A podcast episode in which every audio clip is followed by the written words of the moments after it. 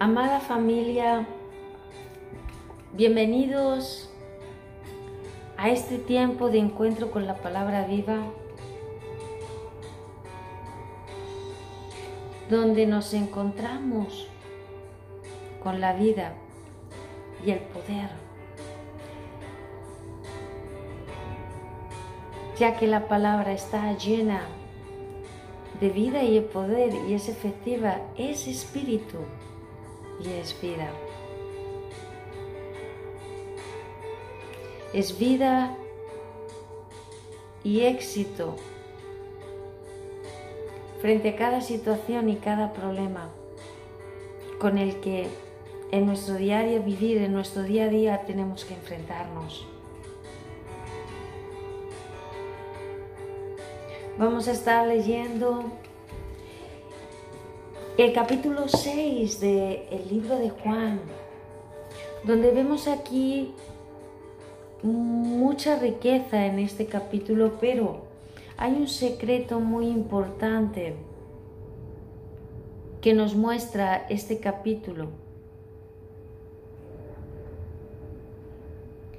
Para poder experimentar y sentir el poder de Dios,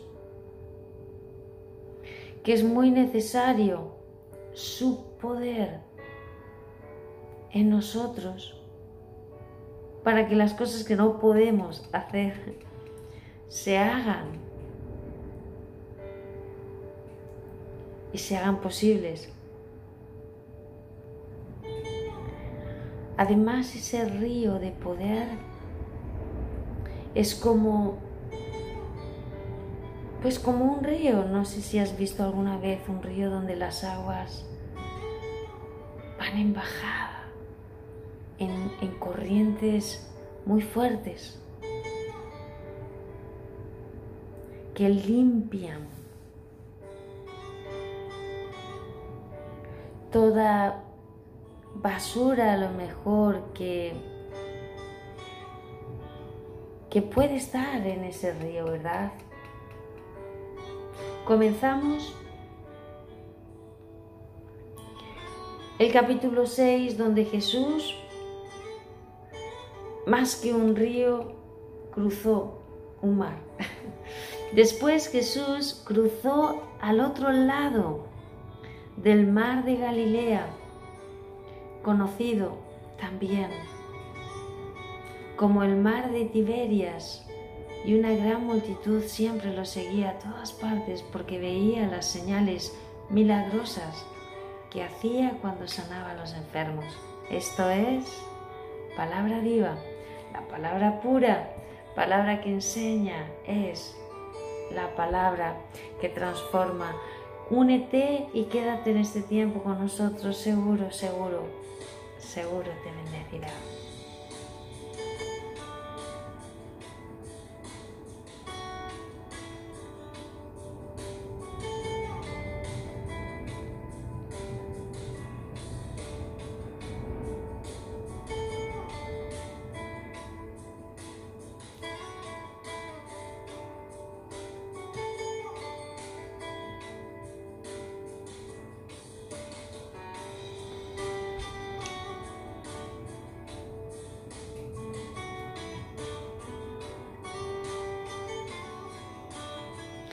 Así que multitudes seguían al Maestro porque veían en él las señales milagrosas que hacía cuando sanaba a los enfermos. Entonces Jesús subió a una colina y se sentó allí rodeado de sus discípulos. Ya era casi el tiempo de la celebración de la Pascua judía. Enseguida Jesús vio que una gran multitud venía a su encuentro la multitud venía a encontrarse con la palabra viva, en este encuentro con la palabra viva. Dirigiéndose a Felipe preguntó, ¿dónde podemos comprar pan para alimentar a toda esta gente? Lo estaba poniendo a prueba porque Jesús ya sabía lo que iba a hacer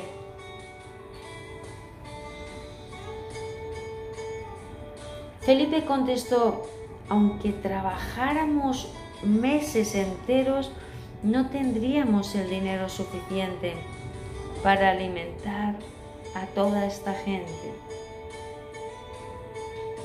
Entonces habló Andrés, el hermano de Simón Pedro.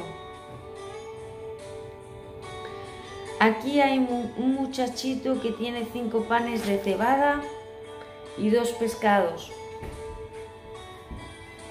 Pero ¿de qué sirven ante esta enorme multitud? Así que aquí vemos la gran fe de Felipe y de Andrés, ¿verdad?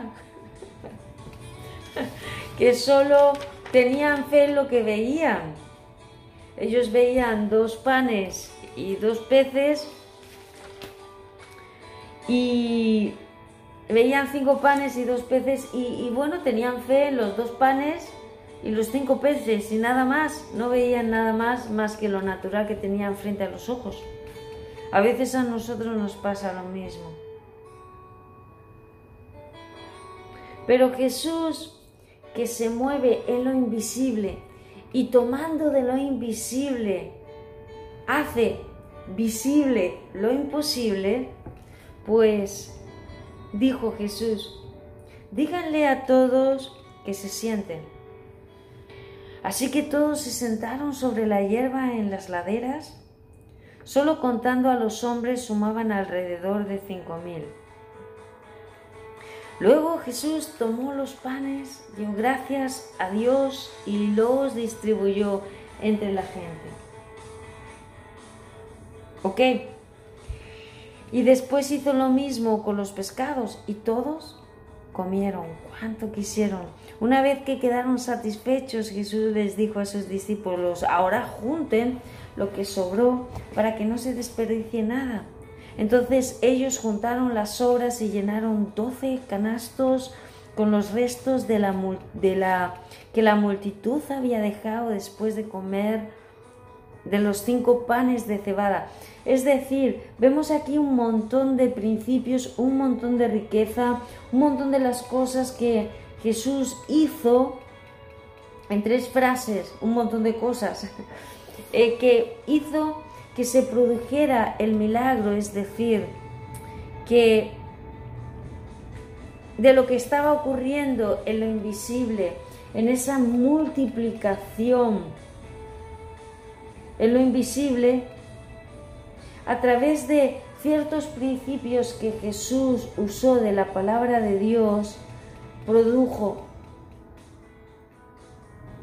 hizo visible lo imposible que estaba ya en lo invisible.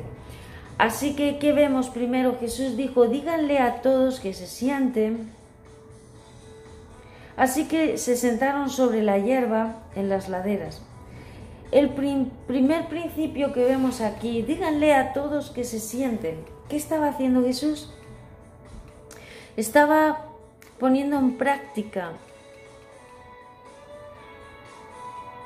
la palabra de Dios que dice, quédense quietos y vean el gran poder de Dios.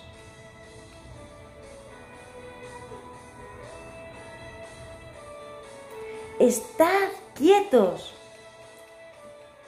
tranquilos, parados, sosegados, estén quietos y conozcan que Jesús es Dios, conozcan al Señor. Así que todos se sentaron sobre la hierba en las laderas. Este es el primer principio. Estad quietos y conoced al Señor. Dejémosle a Él, observemos el gran poder de Dios mirándole a Él como Él hace y como Él actúa. Primer principio, queden quietos y conozcan al Señor. Luego Jesús en el verso 11 tomó los panes, dio gracias a Dios y los distribuyó entre la gente. Segundo principio, tomó lo que tenía, los panes, pero realmente eran cinco panes solo para una multitud. Tomó lo que tenía, el poquito que tenía, lo tomó y dio gracias a Dios por lo que tenía Por lo poquito que tenía dio gracias a Dios.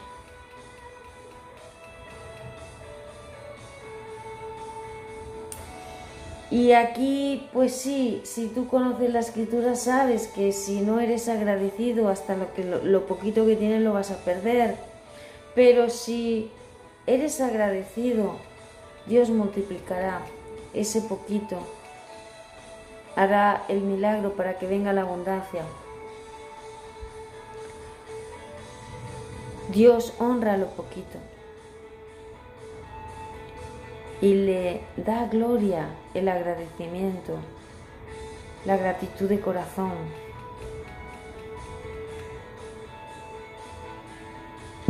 Así que Jesús dio gracias por este poquito que tenía, dio gracias a Dios, lo bendijo y lo repartió porque tuvo fe que Dios es el Dios de lo poquito y que convierte lo poquito en gran abundancia. Segundo principio, primero estad quietos, conoced al Señor. En la quietud, estén quietos.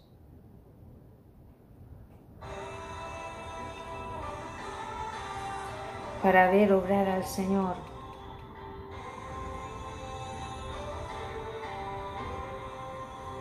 Segundo principio, dar gracias por lo poquito y con fe saber que vas a tener aquello que estás esperando. Después hizo lo mismo con los pescados, es decir, hizo la misma operación, usó los mismos principios.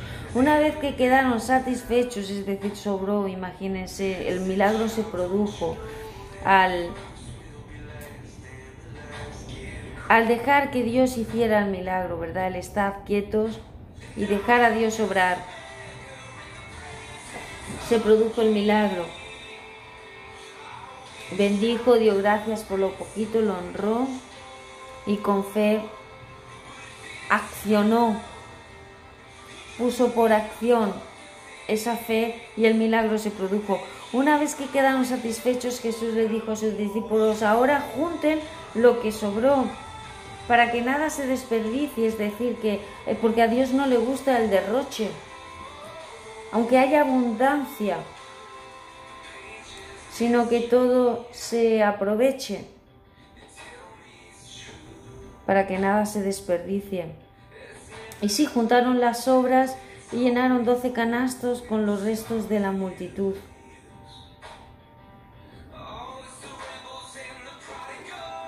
Seguimos en el verso 14. La gente al ver la señal milagrosa que Jesús había hecho exclamó, no hay duda de que es el profeta que esperábamos. Cuando Jesús vio que estaban dispuestos a hacerlo rey a la fuerza, se escabulló hacia las colinas él solo. Es decir, que cuando vieron el milagro de la multiplicación,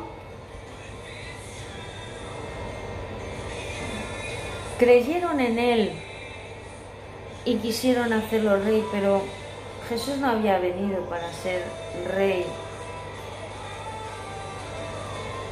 Ser a la forma de los hombres rey, sino para morir en una cruz, para mostrarnos, llevarnos y conducirnos al Padre, al reino de Dios, ser el camino hacia el cielo, hacia el cielo en la tierra hacia el reino de Dios en la tierra. Él era la señal y el camino. Entonces no vino para ser rey conforme a los hombres, al deseo de los hombres. Huyó de eso y se fue solo a hablar con su padre. Al atardecer los discípulos de Jesús bajaron a la orilla del lago para esperarlo. Pero al ver que caía la noche y que Jesús aún no había vuelto, subieron a la barca y comenzaron a cruzar el lago rumbo a Capernaum. Hasta aquí la palabra de Dios, lo dejamos aquí para seguir en otros podcasts terminar este capítulo 6 de Juan. No queremos eh, nunca cerrar estos espacios, no queremos cerrar este tiempo sin darte la oportunidad de que puedas hacer a Jesús el Señor y Salvador de tu vida si nunca eh, le has recibido.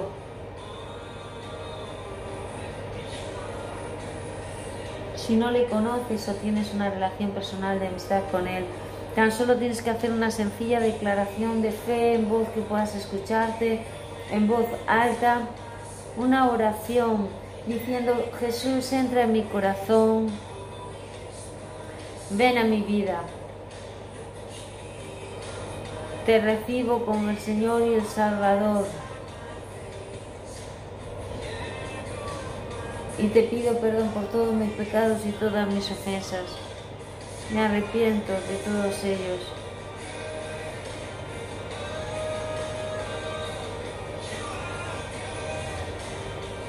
Sé que estás vivo, que moriste en la cruz para perdonar mis pecados y resucitaste. Hoy tu sangre derramada en esa cruz me lava y me limpia de toda maldad. Y creo que por fe soy tu hijo.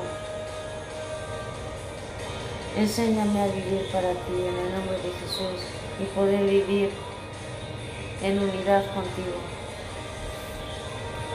En el nombre de Jesús. Amén. Si has hecho esta sencilla oración de fe con nosotros, creemos que has nacido de nuevo. Sigue creciendo en tu fe, uniéndote a una comunidad de cristianos temerosos de Dios que estudien la Biblia y pongan por obra la escritura Únete, busca personas, discípulos de Jesús, a los que unirte como amigo. Y creemos que si sigues poniendo a Dios en primer lugar en tu vida, Él te va a llevar a lugares que jamás has imaginado, que nunca has soñado, que no has subido a corazón humano. Son las que Dios ha preparado para los que le aman y hoy hay fiesta en el cielo por tu vida. Bienaventurado eres y feliz Dios te bendiga.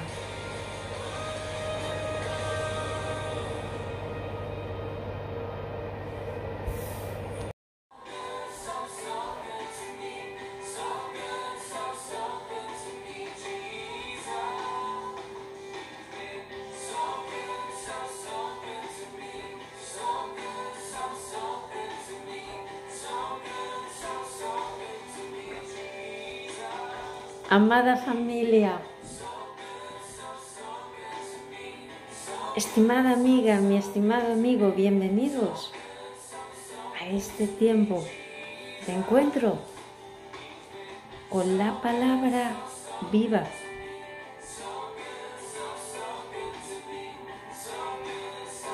Queremos traer una palabra de esperanza a tu vida,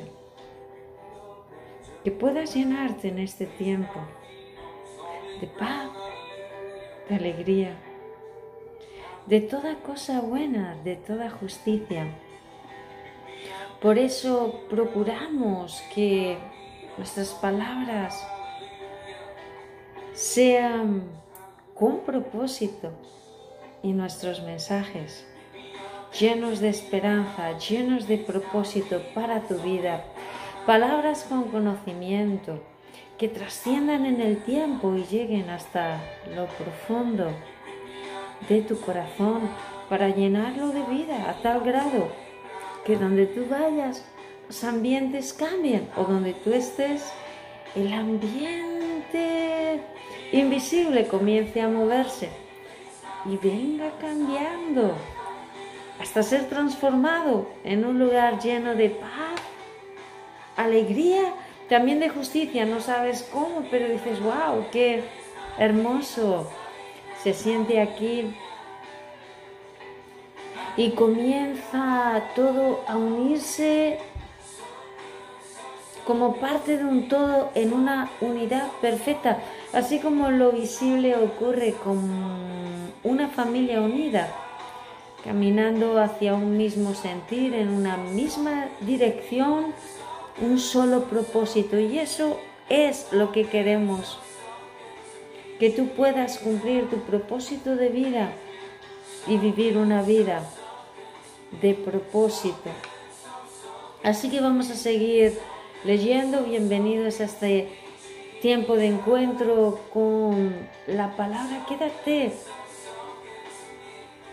con nosotros, únete en este tiempo. Seguro, seguro te bendecirá. Allá donde tú estés, con el celular, conduciendo, en casa, en qué haceres, en el jardín, tal vez en el trabajo. No te desconectes, únete. Bienvenidos. Gracias por estar con nosotros.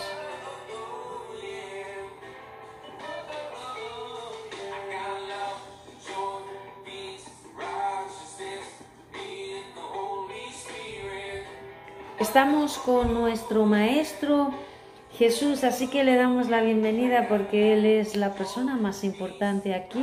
Es por Él que estamos haciendo todo esto, también por ti. Bienvenido, Maestro, a este tiempo. Jesús, haz lo que quieras, cumple tus deseos, obra conforme a lo que tienes para nosotros Bienvenido, precioso, amado, honrado Espíritu Santo. Allá donde tú estás, mi querido amigo, estimada amiga, amada familia, dile bienvenido Espíritu Santo. Él es una persona, la persona más preciosa y extraordinaria, sobrenatural, sobre toda la tierra. Así que Seguimos leyendo en el libro de Juan, capítulo 6, versos 16. Seguimos avanzando. Y dice al atardecer, los discípulos de Jesús bajaron a la orilla del lago para esperarlo, pero al ver que caía la noche y que Jesús aún no había vuelto. Subieron a la barca y comenzaron a cruzar el lago rumbo a Capernaum. Poco después se levantó un viento fuerte sobre ellos y el mar se agitó mucho. Habían remado unos cinco o seis kilómetros cuando de pronto vieron a Jesús caminando sobre el agua. ¡Wow! En dirección a la barca. Estaban aterrados, pero él exclamó, no tengan miedo, yo estoy aquí. Entonces lo recibieron con entusiasmo en la barca y enseguida llegaron a su destino. Ustedes vieron que cuando aparece Jesús de una forma sobrenatural. Nuestra tendencia humana es asustarnos, ¿verdad? Pero Él siempre dice, no tengan miedo. Cuando, cuando el Señor se aparece, siempre dice, no tengan miedo. Cuando un ángel se aparece en la tierra, cualquier persona siempre, lo primero que dice, las primeras palabras, no tengan miedo. Cuando Jesús había fallecido, murió, pero al tercer día se levantó de la muerte por el poder de la persona del Espíritu Santo, resucitó, por eso está vivo, creemos en un Dios vivo. Él es una persona y está viva. Por eso cambia nuestras vidas, cambia ambientes, se mueve. Para Él no es lo sobrenatural, pero para nosotros sí, porque eh, Jesús no está sujeto a las leyes físicas, sino a las leyes espirituales. está sujeto a principios de vida y leyes universales, puesto que Él no quiebra, no rompe su palabra, sino que la cumple. Entonces, siempre vemos un denominador común, una palabra que se repite constantemente cuando aparece el ángel o Jesús sobrenaturalmente, se aparece cuando resucitó y permitió, regresó a la tierra para que sus discípulos lo vieran, pensaban que era un fantasma y se asustaron. Lo primero que dijo, no temáis, no, primero que dijo es paz.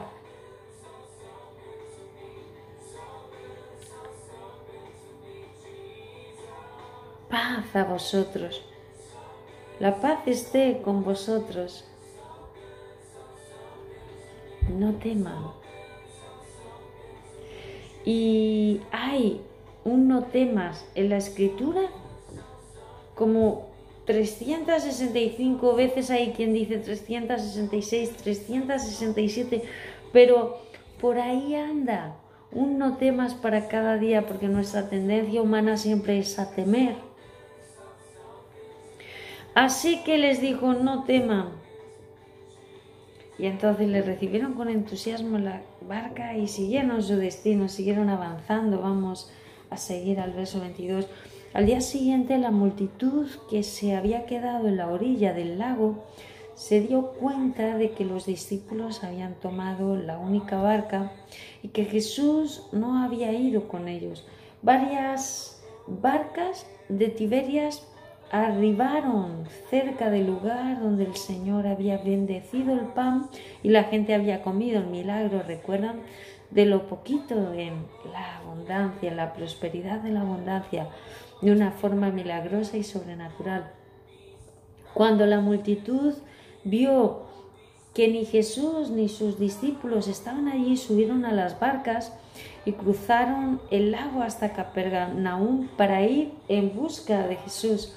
Lo encontraron al otro lugar del lago y le preguntaron, Maestro, ¿cuándo llegaste acá? Jesús les contestó, les digo la verdad, ustedes quieren estar conmigo porque les di de comer, no porque hayan entendido las señales milagrosas. No se preocupen tanto por las cosas que se echan a perder tal como la comida, el vestido, la bebida. Pongan su energía en buscar la vida eterna que puede darles el Hijo del Hombre, pues Dios Padre me ha dado su sello de aprobación. Nosotros también. Entonces, bueno, aquí vemos que les digo la verdad, Ustedes quieren estar conmigo porque les di de comer, no porque hayan entendido los milagros. Les contestaba Jesús, no porque hayan entendido las señales milagrosas. No se preocupen tanto por las cosas que se echan a perder, tal como la comida, el vestido, las casas, los coches, las riquezas de este mundo que se ganan con tu trabajo. Pongan su energía, dice Jesús, en buscar la vida eterna que puede darles el Hijo del Hombre. Pues Dios Padre me ha dado su sello de aprobación. Nosotros también queremos realizar las obras de Dios, contestaron ellos. ¿Qué debemos hacer? Interesante respuesta de Jesús. Jesús les dijo, la única obra de Dios,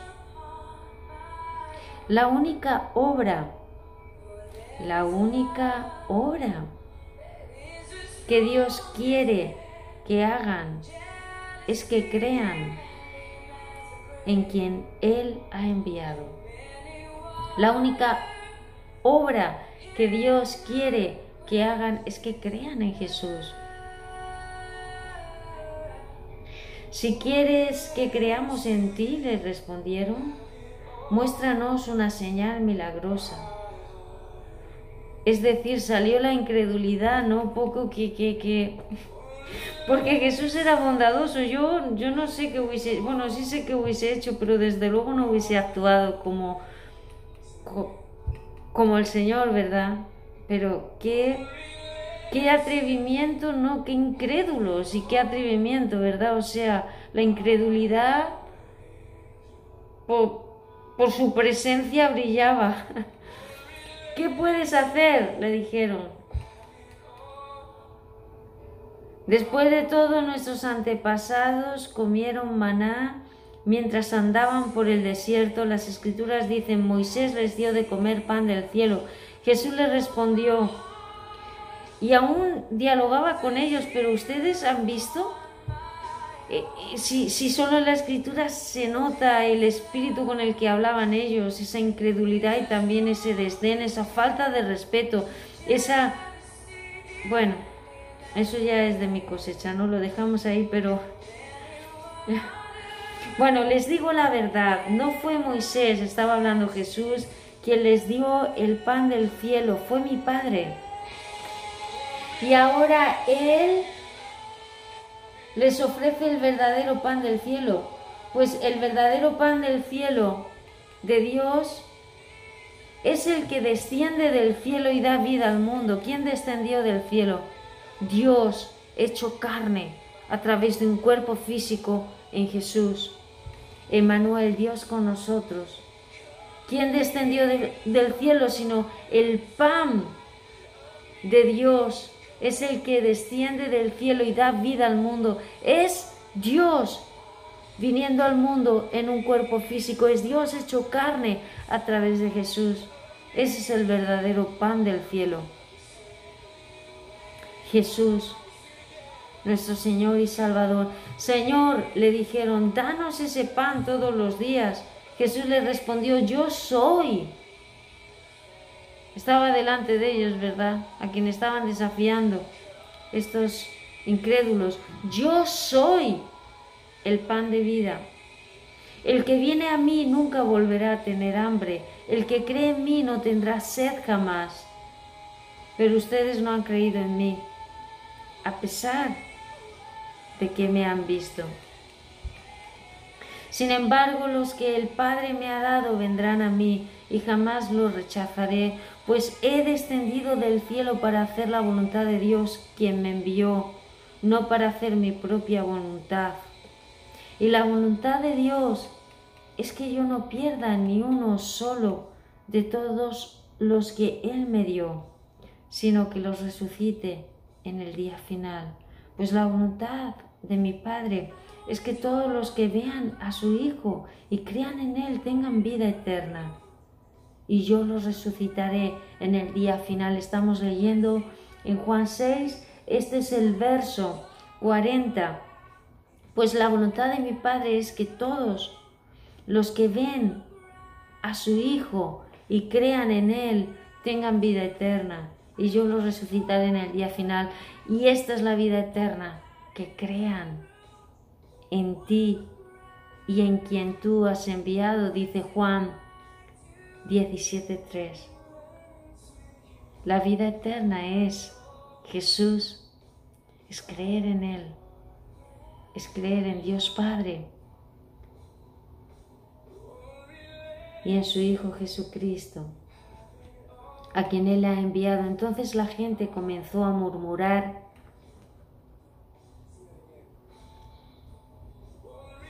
La gente comenzó a quejarse, a murmurar en desacuerdo porque él había dicho yo soy el pan que descendió del cielo. Ellos decían, fíjense, es que eran unos despechados.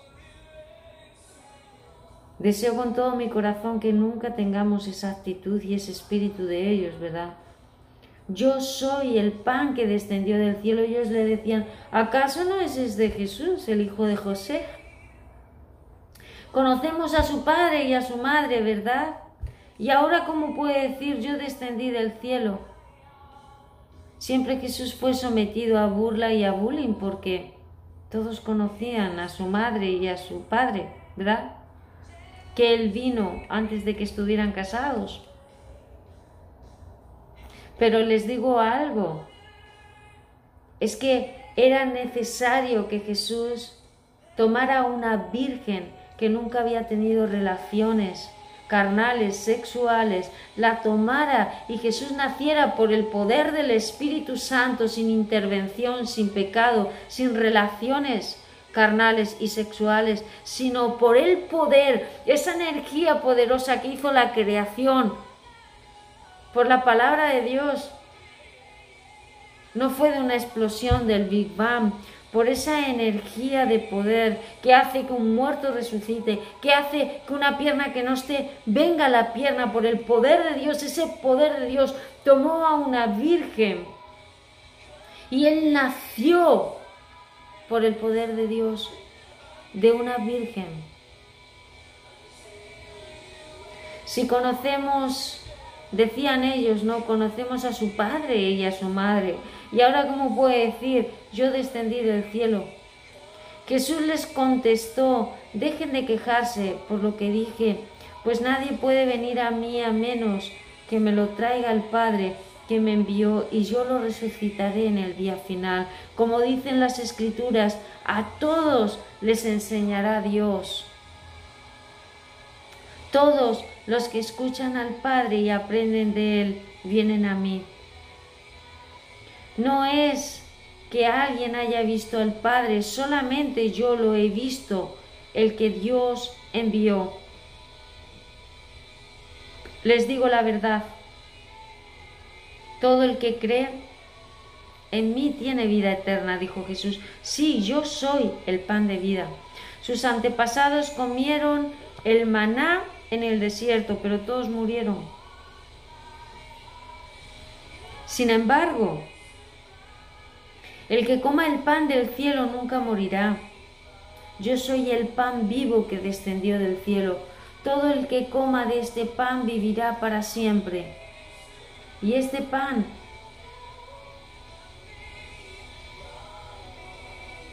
que ofreceré para que el mundo viva es mi carne.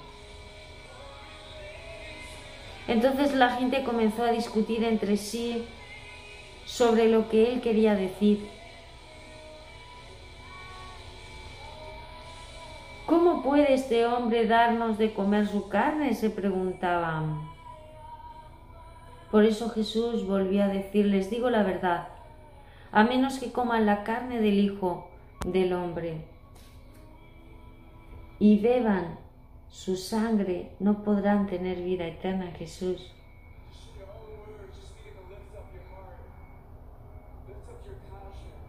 Comer su carne y beber su sangre.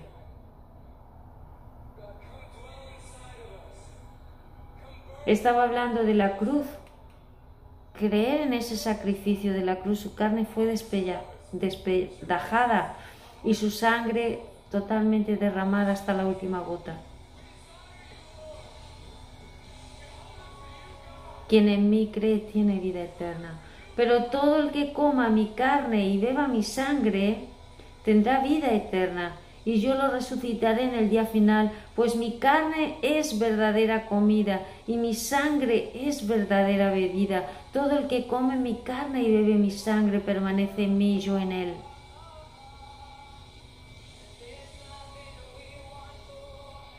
Yo vivo gracias al Padre. Yo vivo gracias al Padre viviente que me envió. De igual manera, todo el que se alimente de mí vivirá gracias a mí. Yo soy el pan verdadero que descendió del cielo. El que coma de este pan no morirá, como les pasó a sus antepasados a pesar de haber comido el maná, como ustedes dicen, no, eso lo añado yo, sino que vivirá para siempre. Jesús dijo esas cosas mientras enseñaba en la sinagoga de Capernaum fue lo que quedó escrito de lo que Jesús dijo. Muchos leemos ya en el 60, terminando el capítulo 6 del libro de Juan. Eh, y a este punto te invitamos a que tú leas desde hay varios podcasts porque ha sido un capítulo largo, pero queríamos traerlo eh, en audio. Mm, puedes, te, te, invitamos a que leas la primera y la segunda parte en Juan 6, 1 al 15. Se grabó otra parte, Juan 16 al 28 y estamos leyendo esta del 28 ya al final. En, en el verso 60 dice, muchos de sus discípulos decían, esto es muy difícil de entender, ¿cómo puede alguien aceptarlo? Jesús estaba consciente de que sus discípulos se quejaban, así que les dijo, ¿acaso esto nos ofende? ¿Qué pensarán entonces si ven al Hijo del Hombre ascender al cielo otra vez y esto se cumplió, ¿eh?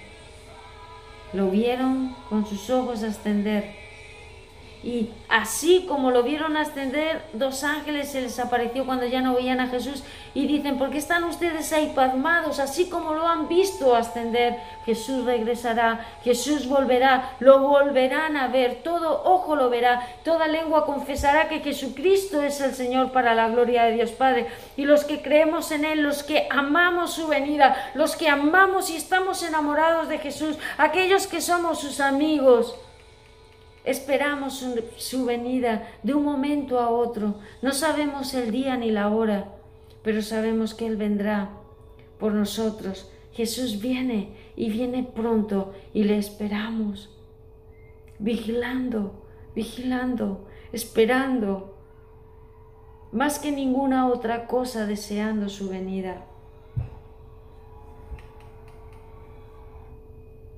Así que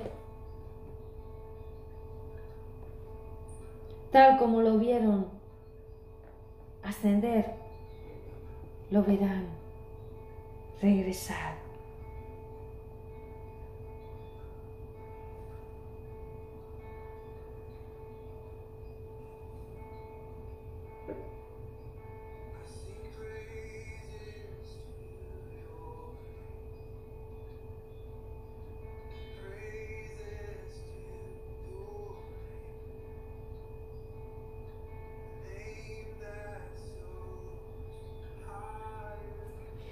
¿Qué pensarán entonces si ven al Hijo del Hombre ascender al cielo otra vez?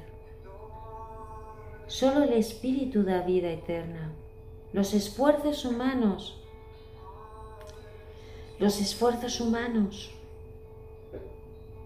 los esfuerzos humanos no logran nada. El Espíritu es el que da vida y el que da vida eterna. Las palabras que yo les he hablado son espíritu y son vida. La palabra es vida y poder de Dios. La palabra está viva y llena de poder, de efectividad para tu día, para que puedas caminar en la palabra y poder resolver tus problemas diarios, cotidianos, del día a día y poder tener una vida abundante, disfrutar tu vida en este tiempo y siempre. Porque Jesús ha venido a dar vida y a darla en abundancia para que seas feliz, bienaventurado. Solo el Espíritu da vida eterna, los esfuerzos humanos no logran nada. Las palabras que yo les he hablado son espíritu y son vida. Pero algunos de ustedes no no me creen. A este punto finalizando Juan. Por eso vamos a ver el final de este capítulo, porque no conseguían creer en él. Empezamos con milagros de la multiplicación del pan, de los peces. Los discípulos vieron que caminaba sobre el agua. Ocurrieron cosas impresionantes, increíbles en este capítulo. Así comenzó y Jesús les quiso mostrar quién era Él. No tanto lo que era la señal en sí, el milagro en sí, cosas imposibles que vieron. No quería que se centraran en el milagro en sí, sino en quién hacía los milagros, quién era aquel que estaba haciendo aquellas cosas que era increíble, imposible humanamente. Era Dios, el Señor y el dueño de todo y de todos. Él quería que le vieran a Él, Él quería que le desearan a Él, Él quería que le amaran a Él, que vieran que era Él lo importante, que teniéndolo a Él lo tienes todo, que teniéndole a Él lo tienes todo, no quieras milagros, quiere, desea al Señor de los milagros, al que hace los milagros. Porque no hay cosa que más tristeza me produzca a mí que quieran milagros, bendición, riquezas y tantas cosas que les sanen, que Dios se lleve la enfermedad y ni siquiera desean al sanador. ¿Cuánto daño me hace a mí que reciban los milagros y que ni le den las gracias y estén pidiendo más y reciban más y pidan más y con queja? Es horrible eso.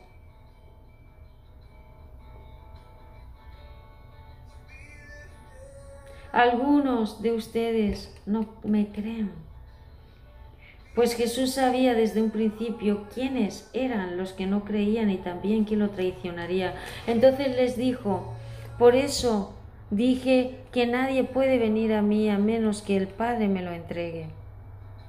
A partir de ese momento muchos de sus discípulos se apartaron de él y lo abandonaron. Entonces Jesús mirando a los doce les preguntó, ¿ustedes también van a marcharse?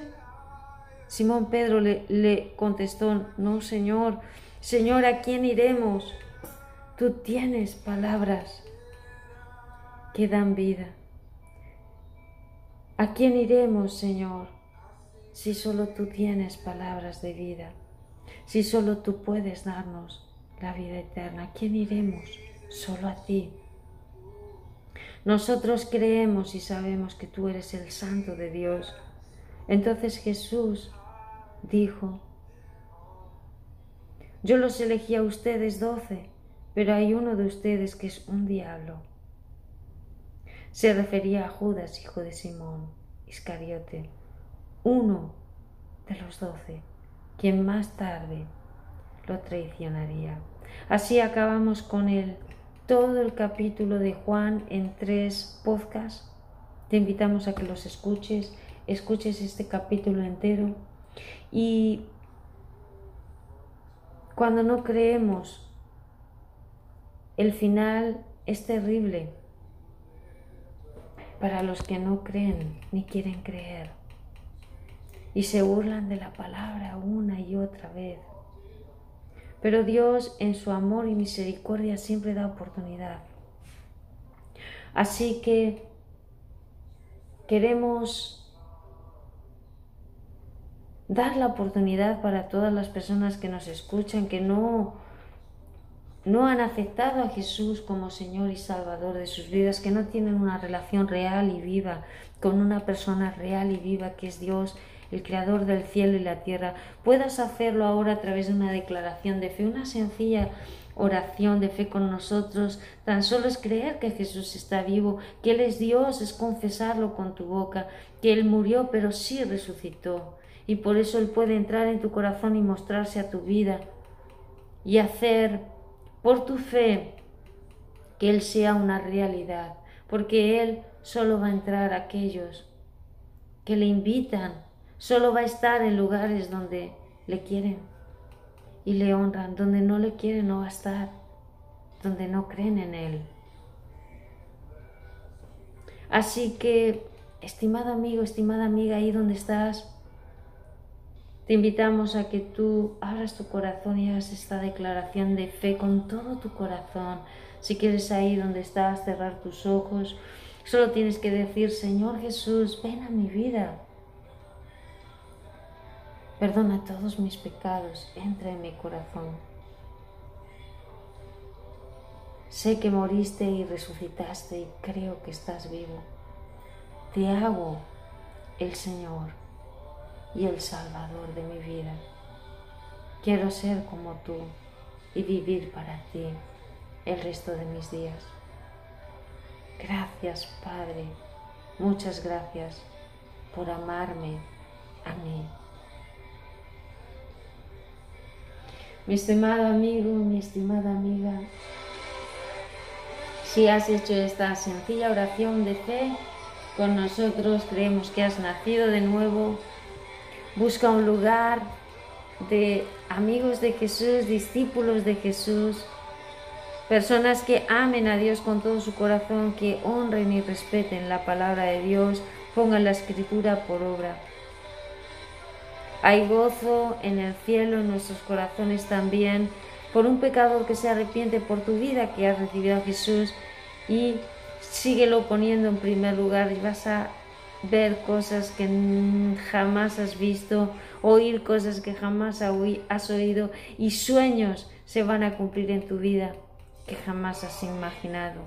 Te abrazamos, te bendecimos y, cómo no, muchísimas felicidades. Hoy has tomado la mejor decisión de tu vida en una sencilla decisión de tu corazón, de entregarle tu vida, entregarle tu corazón y todo lo que tú eres al Señor y dueño de todo y de todos. Dios te bendiga.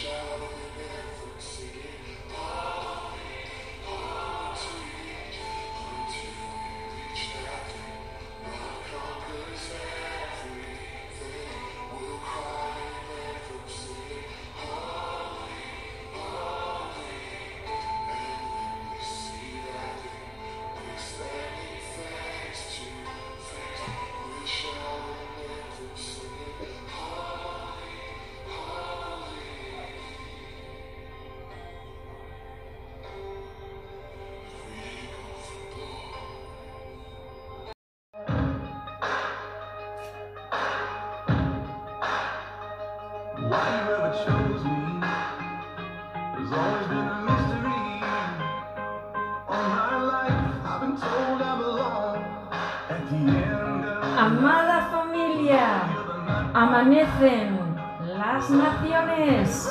Y eso es un motivo de mucha alegría y un milagro de parte de Dios.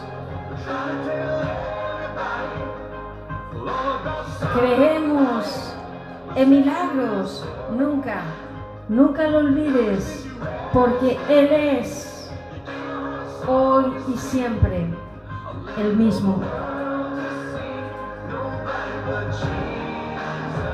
Y porque Él es, nosotros somos. Esto es palabra viva, la palabra pura, palabra que enseña, la palabra que transforma. Nosotros creemos que la palabra de Dios está viva, llena de poder y que transforma los corazones. Es más cortante que toda espada de dos filos. Penetra hasta partir lo más íntimo del ser, las coyunturas, los tuétanos y discierne los pensamientos y las intenciones del corazón. Comenzamos y avanzamos mirando al cielo, siempre, siempre arriba. Llénate con nosotros en este día de fuerza, de valor, de poder, de esperanza. Llénate de Dios, llénate de paz, llénate con nosotros.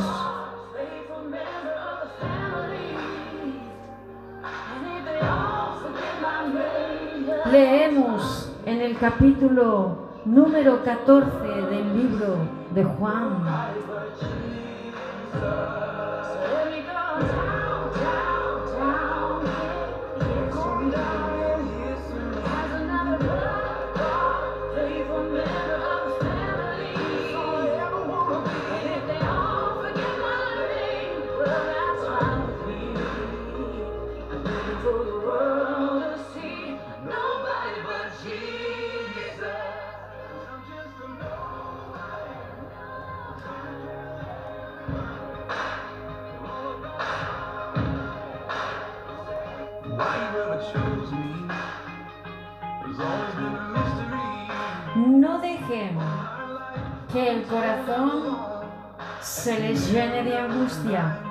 Confíen. Confíen. Confíen en Dios y confíen también en mí, dijo Jesús. En el hogar de mi Padre hay lugar más que suficiente. Si no fuera así, ¿acaso les habría dicho que voy a prepararles un lugar?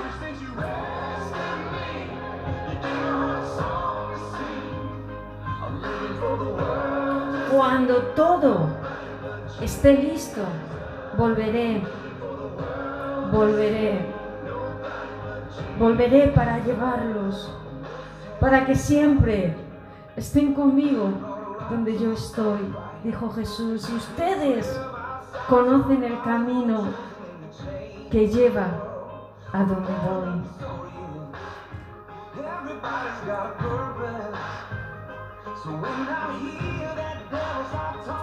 No, Señor, no lo conocemos, dijo Tomás. No tenemos ni idea de a dónde vas. ¿Cómo vamos a conocer el camino? Jesús les contestó, yo, yo, yo soy el camino, yo soy la verdad y yo, yo, yo soy la vida.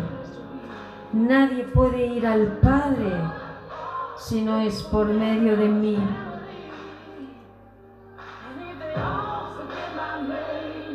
Y si ustedes realmente me conocieran, también sabrían quién es mi Padre.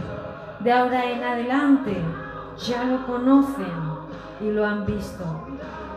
Felipe le dijo, Señor, muéstranos al Padre y quedaremos conformes.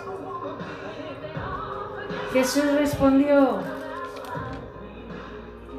Felipe, he estado con ustedes todo este tiempo y todavía no sabes quién soy. Los que me han visto a mí han visto al Padre. Entonces, ¿cómo me pides que les muestre al Padre? ¿Acaso no crees que yo estoy en el Padre y el Padre está en mí? Las palabras que yo digo son, no son mías, sino de que mi Padre, quien vive en mí, hace su obra por medio de mí.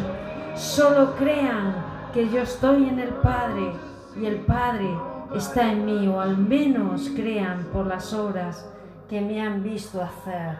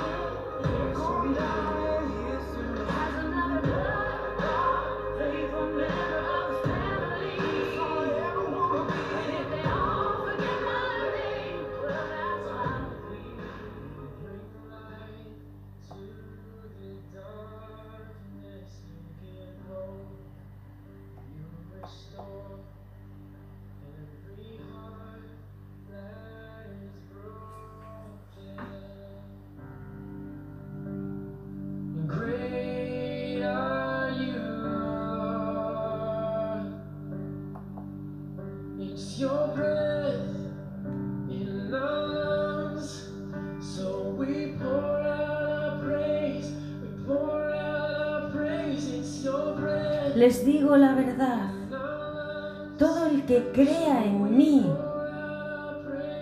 hará las mismas obras que yo he hecho y aún mayores, porque voy a estar con el Padre. Pueden pedir cualquier cosa en mi nombre y yo la haré, para que el Hijo les dé gloria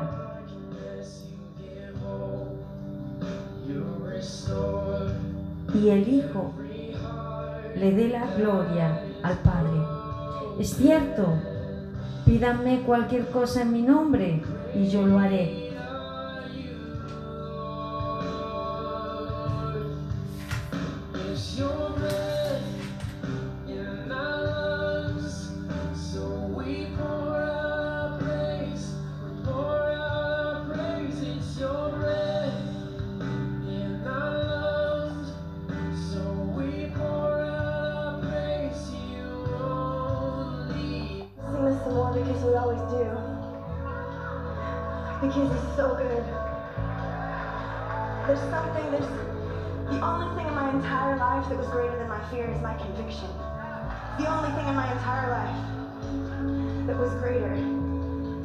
conviction that I, I knew he was who he said he was. Even if I haven't experienced him in a certain way yet. Even if my experience and my understanding was small, I knew he was not. And so I want to sing this again. I want you to, I want you to let it rise from deep, deep, deep down. Let confidence, let confidence fill you today. Sometimes we sing something because we believe it, because we're sure. Sometimes we sing it until we're sure, until we know. So if that's not your conviction today, that he's good and that he's been good since the garden and before that, then I want you to sing this to yourself. I want you to sing it over yourself. Long after my life, long after my life on the earth, I want it to be remembered that I sang this song that I was so completely convinced of the goodness of the Father. So if you need, if you need to prophesy this morning, prophesy that He's good. If you haven't seen His goodness manifest in a situation or a relationship in your family, in the thing that you feel called to, prophesy His goodness. Hey, we're gonna let it rise this morning. Dios es bueno.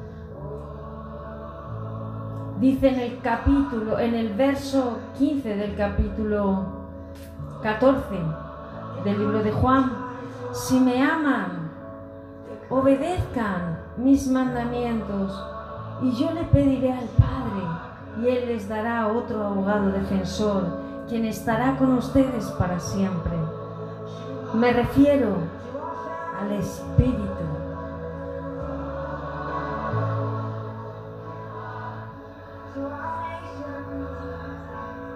La persona del Espíritu estará con ustedes para siempre.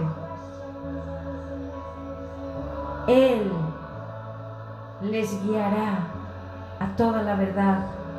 El Espíritu Santo les guiará a toda la verdad.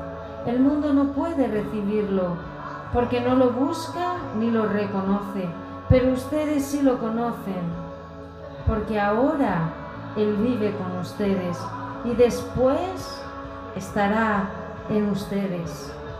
No los abandonaré como a huérfanos, vendré a ustedes. Dentro de poco el mundo no me verá más, pero ustedes sí me verán. Dado que yo vivo, ustedes también vivirán. Cuando yo vuelva a la vida, ustedes sabrán que estoy en mi Padre y que ustedes están en mí y yo en ustedes. Los que aceptan mis mandamientos y los obedecen son los que me aman. Y porque me aman a mí, mi Padre los amará a ellos y yo los amaré y me daré a conocer a cada uno de ellos.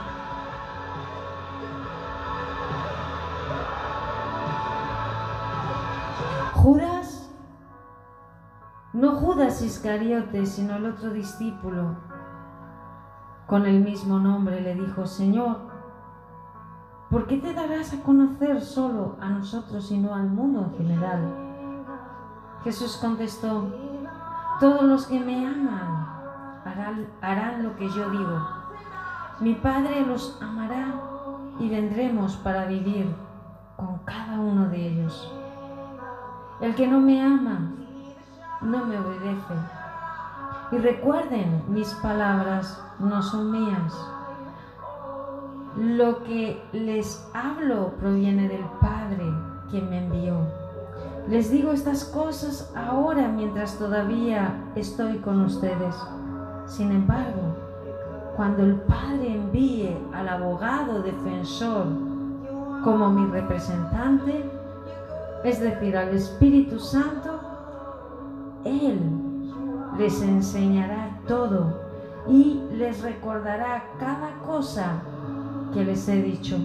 Les dejo un regalo, paz en la mente y en el corazón. Y la paz que yo doy es un regalo que el mundo no puede dar.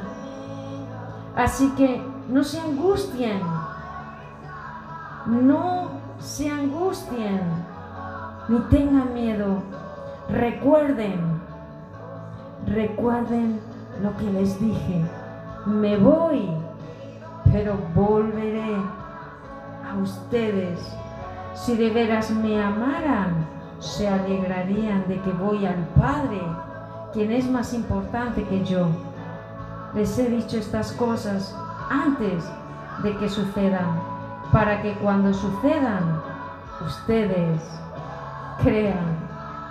No me queda mucho tiempo para hablar con ustedes porque se acerca el que gobierna este mundo. Él no tiene ningún poder sobre mí, pero haré lo que el Padre me manda para que el mundo sepa que amo al Padre. Vamos, salgamos de aquí. Próximo, capítulo 15. Jesús es la vid verdadera. Él es el rey de las naciones. Él es el rey. Él es el rey. Él es el rey de mi vida.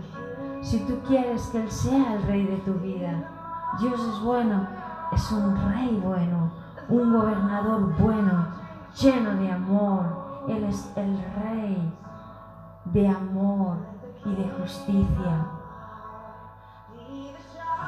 No queremos cerrar este tiempo, este espacio sin dar la oportunidad para que cada persona que no conoce a Dios, que no tiene a Jesús como amigo, que no tiene una unidad perfecta con el Padre, el verdadero Padre, puedas a través de una sencilla oración recibir al Rey de las naciones, al dueño y Señor de toda la creación, de todo el universo, lleno de amor, lleno de bondad, pero lleno también de justicia y de poder.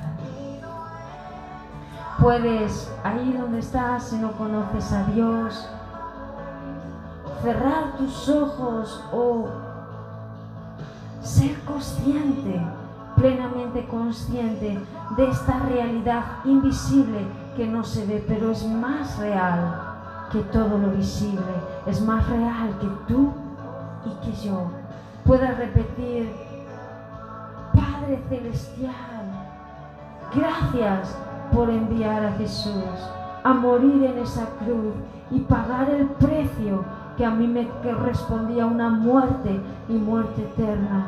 Por mis pecados pagó Jesús en la cruz y yo lo creo. Ven Jesús a mi vida. Te recibo, te acepto, te confieso Señor Jesús como mi Salvador y mi Señor, como mi abogado defensor.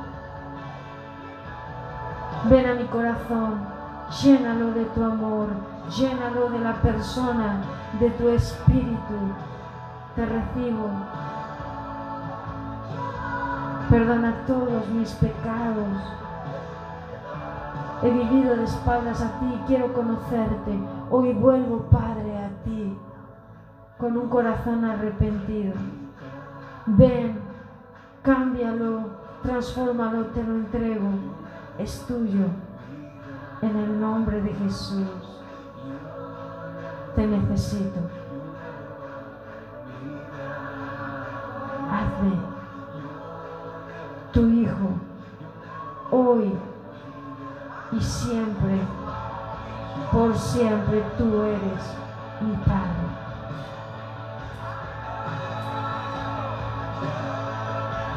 y el Rey de mi vida. Amén, amén y amén. Si has hecho esta sencilla oración con nosotros, creemos que has nacido de nuevo y que Dios tiene grandes cosas para ti. Recuerda siempre que lo mejor para ti está por llegar y que cosas que ojo no vio, que oído no oyó, ni han subido al corazón del hombre, son las que Dios ha preparado para ti. No dejes de ponerlo en primer lugar en tu vida y Él te conducirá por un camino y una vida plena, llena y feliz, sea cual fuere la situación, sea cual fuere la circunstancia que te envuelva. En el nombre de Jesús damos gracias por tu vida, te abrazamos, te amamos y, y ponte en contacto con alguna persona de la familia de Dios para seguir creciendo en esta vida llena y plena, vida en abundancia, una vida llena de aventuras. Dios te bendiga.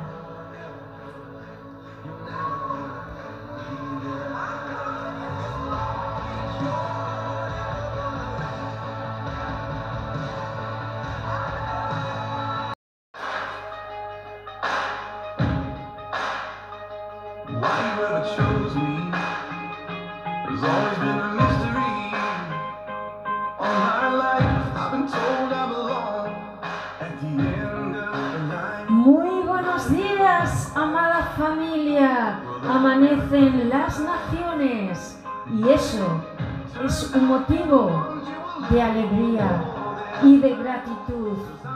Es un milagro de parte de Dios.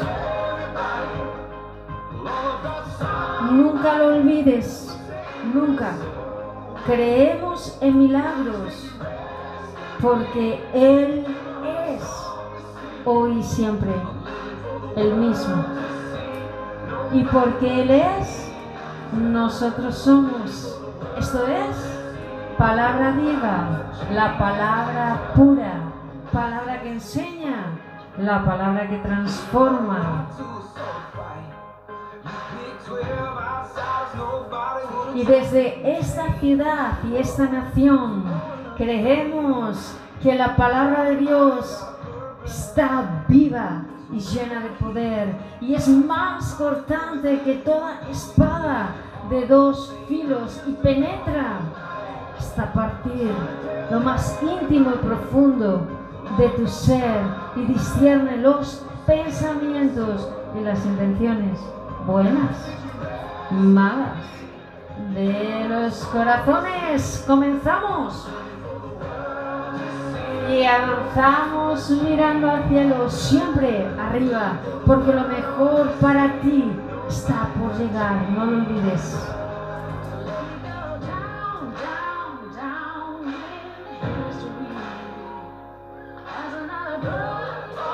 Leemos en el capítulo 15 del libro de Juan.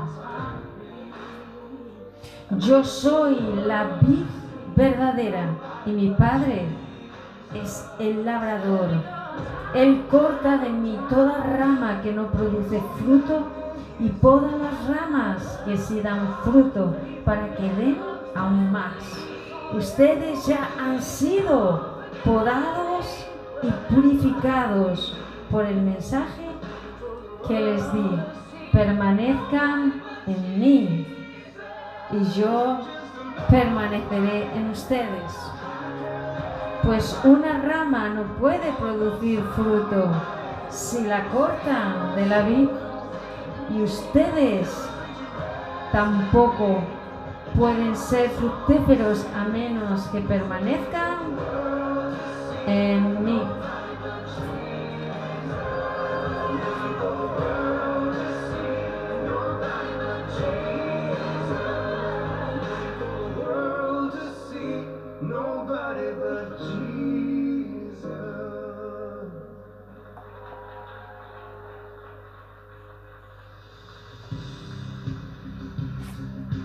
Ciertamente, yo soy la vid Ustedes son las ramas. Los que permanecen en mí, yo en ellos, producirán mucho fruto, porque separados de mí no pueden hacer nada. El que no permanece en mí es desechado como una rama inútil y se seca. Todas esas ramas se juntan en un montón para quemarlas en el fuego si ustedes permanecen en mí y mis palabras permanecen en ustedes, pueden pedir lo que quieran y les será concedido.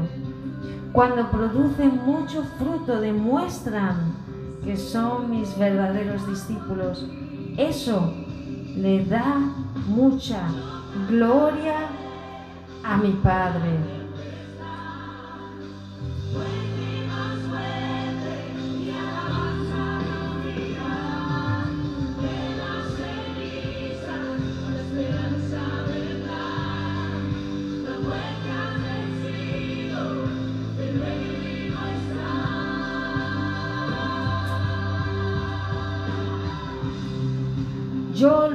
He amado a ustedes tanto como el Padre me ha amado a mí.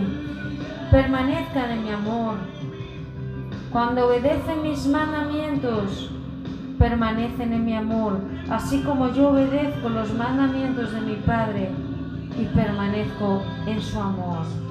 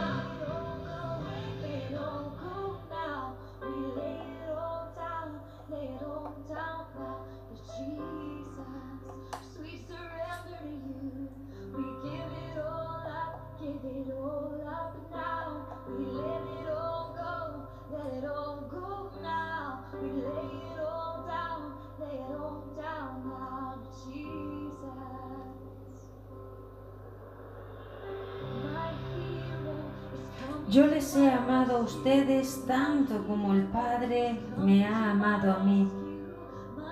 Permanezcan en mi amor. Cuando obedecen mis mandamientos, permanecen en mi amor así como yo obedezco los mandamientos de mi Padre y permanezco en su amor. Les he dicho estas cosas para que se llenen, para que se llenen de mi alegría, de mi gozo. Así es, desbordarán de alegría, desbordarán de gozo. Este es mi mandamiento, ámense unos a otros de la misma manera en que yo les he amado. No hay un amor más grande que el dar la vida por los amigos. Ustedes son mis amigos si hacen lo que yo les mando. Ya no los llamo esclavos, porque el amo no confía sus asuntos a los esclavos. Ustedes ahora son mis amigos porque les he contado todo lo que el Padre me dijo.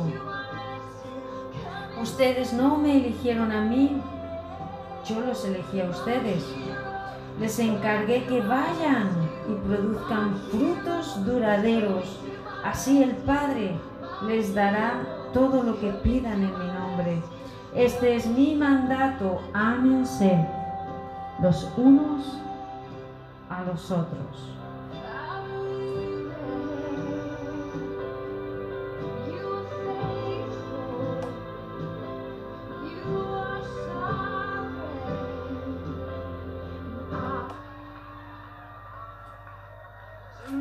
Si el mundo los odia, recuerden que a mí me odió primero. Si pertenecieran al mundo, el mundo los amaría como a uno de los suyos. Pero ustedes ya no forman parte del mundo. Yo los elegí para que salieran del mundo. Por eso el mundo los odia. ¿Recuerdan lo que les dije? El esclavo no es superior a su amo.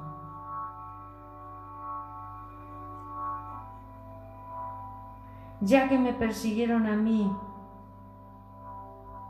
también a ustedes los perseguirán. Y si me hubieran escuchado a mí, también los escucharían a ustedes. Les harán todo eso a causa de mí, porque han rechazado aquel que me envió. Ellos no serían culpables si yo no hubiera venido a hablarles, pero ahora no tienen ninguna excusa por su pecado. Cualquiera que me odia a mí también odia a mi Padre. Si yo no hubiera hecho entre ellos esas señales tan milagrosas que nadie más podría hacer no serían culpables, pero la verdad es que vieron todo lo que hice y aún así nos siguen odiando a mí y a mi Padre. Con eso se cumple lo que está registrado en sus escrituras. Mediarán sin motivo.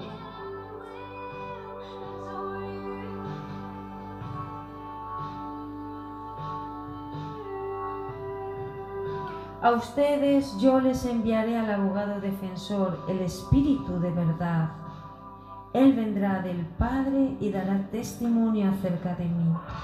Y también ustedes deben dar testimonio de mí porque han estado conmigo desde el principio de mi ministerio. Hasta aquí la palabra del Señor.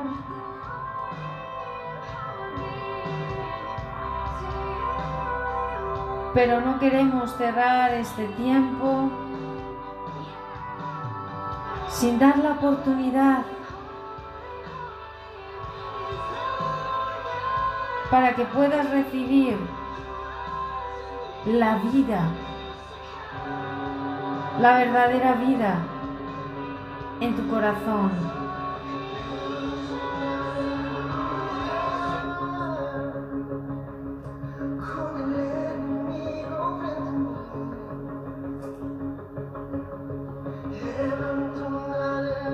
Sabemos el tiempo que has estado pasando.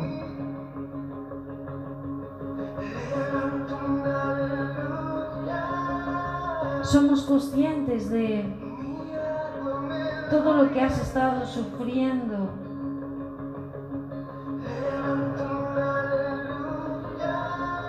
Y tantas preguntas que te has hecho, tanto dolor has experimentado.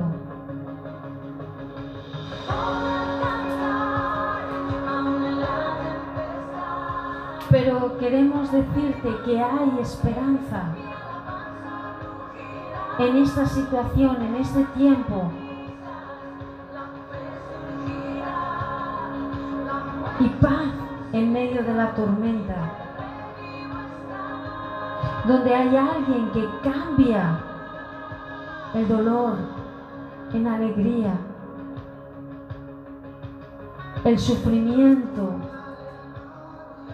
en confianza y esperanza. Es aquel que cuando llega todo lo cambia. Es aquel que cuando llega nada queda igual. Es aquel que cuando llega todo lo transforma. Transforma el mal en bien. Lo malo se vuelve bueno. Incluso todos los males han sido para bien. Incluso todos los males que llegan a ti cooperan y resultan en bien. Y que lo malo que quiere contra tu vida, Él lo va a convertir en bueno y positivo. Y si tú no conoces a este hombre del cual hablamos, no queremos cerrar este tiempo sin darte la oportunidad de que tú puedas conocerlo. Al abrir la puerta de par en par de tu corazón, al disponer tu vida para Él. Si no conoces a Dios en una amistad personal, íntima, donde tú puedas ser uno con Él, donde ya no vivas tú, Cristo viva en ti y eso lo cambia todo, hoy y siempre. Te invitamos a que le digas que, que venga tu vida. Si quieres cerrar tus ojos o mantenerlos abiertos, pero que seas bien consciente y quieras repetir con nosotros en voz, que puedas escucharte en voz audible, en voz alta, que resuene bien en tu corazón y en tu mente. Y no olvides nunca estas palabras que van a marcar un antes y un después de tu vida al nacer de nuevo. Pídele, di, Señor Jesús, ven a mi vida, te recibo, te acepto como único y suficiente Salvador y mediador entre este mundo y el cielo, entre yo y Dios. Te acepto como el camino, la verdad y la vida, la única verdadera. Ven Jesús a, mi corazón, entra, llénalo de tu persona, llénalo de ti. Y cámbialo, transfórmalo, quiero vivir para ti. Te pido perdón por todo lo que he hecho que te haya dañado, por todos mis pecados y mis ofensas, por vivir incrédulo sin creer en ti, dándote la espalda. Perdóname, tu sangre lava y limpia todos mis pecados, todo mi corazón, todo mi ser. Te necesito. En el nombre de Jesús, Padre, recíbeme como tu Hijo, porque hoy decido creer en ti y aceptarte, desearte y amarte como Padre y respetarte hoy y siempre y por siempre. Tu palabra sea una, uno en mí. En el nombre de Jesús. Amén.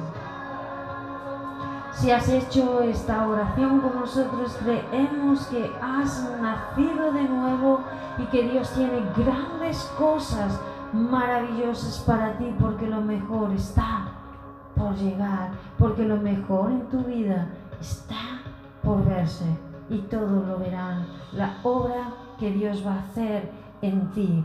En el nombre de Jesús, te abrazamos, te amamos y para cualquier necesidad no dudes en contactar con nosotros. Dios te bendiga.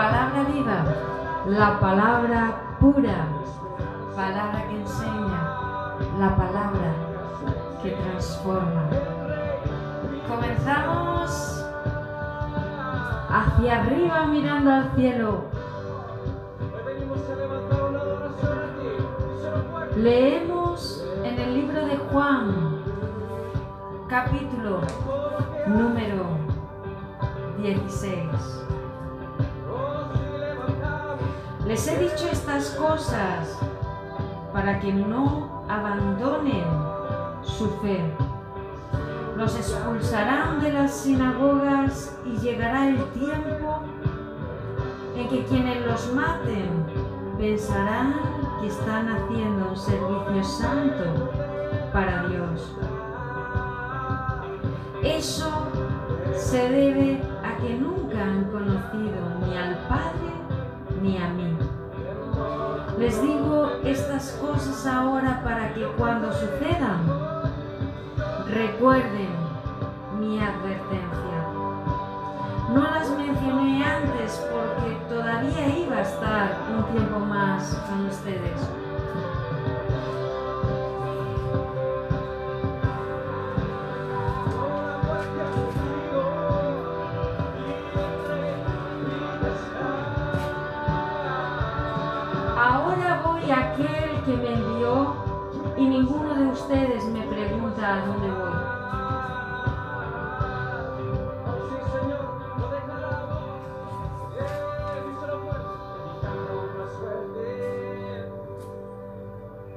En cambio, se entristecen por lo que les he dicho. En realidad es mejor para ustedes que me vaya, porque si no me fuera, el abogado defensor no vendría. En cambio, si me voy, entonces se los enviaré a ustedes y cuando Él venga, convencerá al mundo de pecado y de la justicia de Dios y del juicio que viene.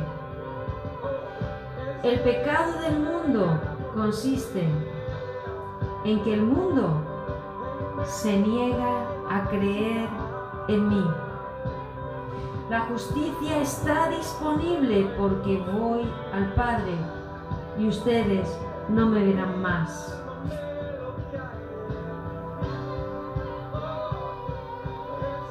El juicio vendrá, porque quien gobierna este mundo ya ha sido juzgado. Me queda aún mucho más que quisiera decirles, pero en este momento no pueden soportarlo.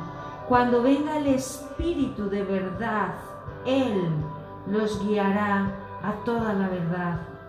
Él no hablará por su propia cuenta, sino que les dirá lo que ha oído y les contará lo que sucederá en el futuro. Me glorificará porque les contará todo lo que reciba de mí. Todo lo que pertenece al Padre es mío. Por eso dije, el Espíritu les dirá todo lo que reciba de mí.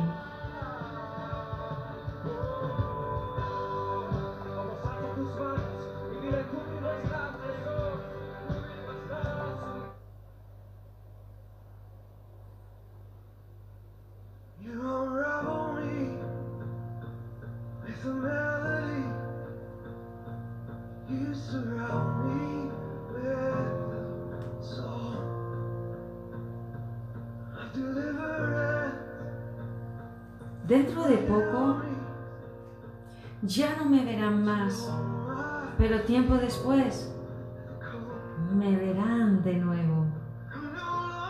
Algunos de los discípulos se preguntaron unos a otros, ¿a qué se refiere cuando dice dentro de poco no me verán, pero luego me verán? ¿Y voy al Padre? ¿Qué quiere decir con dentro de poco? No lo entendemos. Jesús se dio cuenta de que querían preguntarle sobre eso. Así que les dijo, ¿se están preguntando qué quise decir? Dije que dentro de poco no me verán más, pero tiempo después volverán a verme. Les digo la verdad, ustedes llorarán y se lamentarán por lo que va a sucederme pero el mundo se alegrará. Ustedes se lamentarán, pero su dolor se convertirá de pronto en una alegría maravillosa. Será como una mujer que sufre dolores de parto, pero cuando nace su hijo, su angustia se transforma en alegría, porque ha traído una nueva vida al mundo. Así que ahora ustedes tienen tristeza, pero volveré a verlos. Entonces se alegrarán. Y nadie podrá robarles esa alegría. Ese día no necesitarán pedirme nada. Les digo la verdad. Le pedirán directamente al Padre y Él les concederá la petición porque piden en mi nombre. No lo han hecho antes. Pidan en mi nombre y recibirán y tendrán alegría en abundancia. He hablado de estos asuntos en lenguaje figurativo, pero pronto dejaré de hablar en sentido figurado y les contaré acerca del Padre con toda claridad. Ese día pedirán en mi nombre. No digo que pediré al Padre de parte de ustedes, ya que el Padre mismo los ama profundamente porque ustedes me aman a mí y han creído que vine de Dios. Es cierto, vine del Padre al mundo y ahora dejaré el mundo y volveré al Padre. Entonces sus discípulos dijeron, por fin hablas con claridad y no en sentido figurado. Ahora entendemos que sabes todas las cosas y que no es necesario que nadie te pregunte nada. Por eso creemos que viniste de Dios. ¿Por fin creen? preguntó Jesús. Pero se acerca el tiempo, de hecho ya ha llegado, cuando ustedes serán dispersados, cada uno se irá por su lado y me dejarán solo. Sin embargo, no estoy solo porque el Padre está conmigo. Les he dicho todo lo anterior para que en mí tengan paz. Aquí en el mundo tendrán muchas pruebas y tristezas, pero anímense, porque yo he vencido al mundo.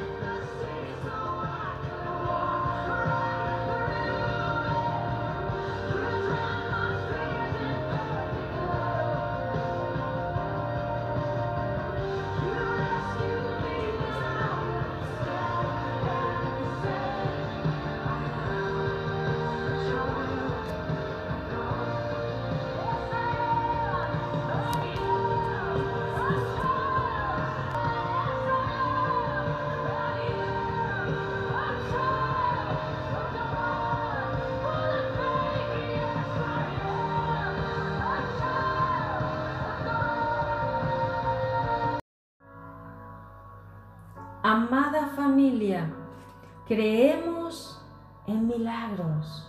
Nunca, nunca lo olvides. Porque Él es hoy y siempre el mismo. Y porque Él es, nosotros somos. Uno somos.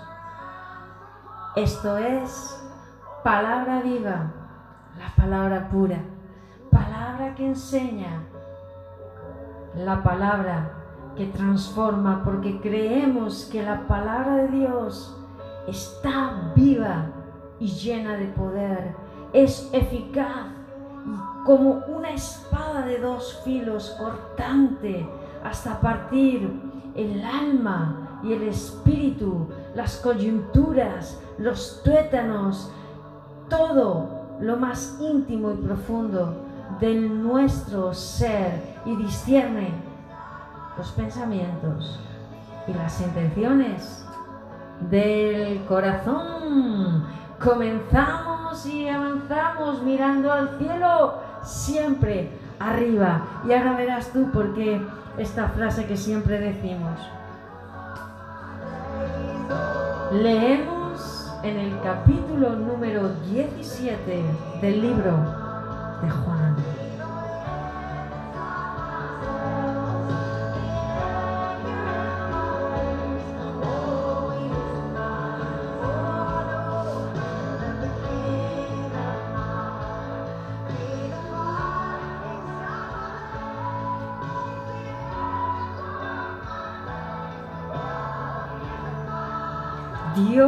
Es bueno, Dios es bueno, Dios es bueno.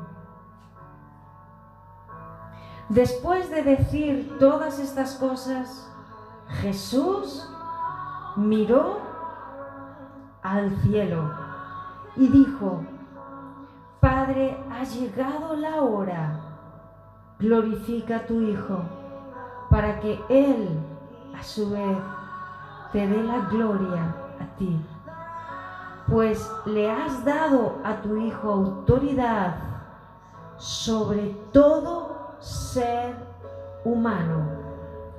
Él da vida eterna a cada uno de los que tú le has dado. Y la manera de tener vida eterna es conocerte a ti, el único Dios verdadero, y a Jesucristo, a quien tú enviaste a la tierra.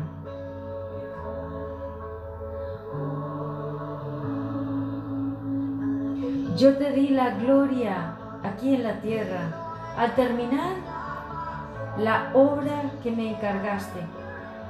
Ahora, Padre, llévame a la gloria que compartimos antes de que comenzara el mundo.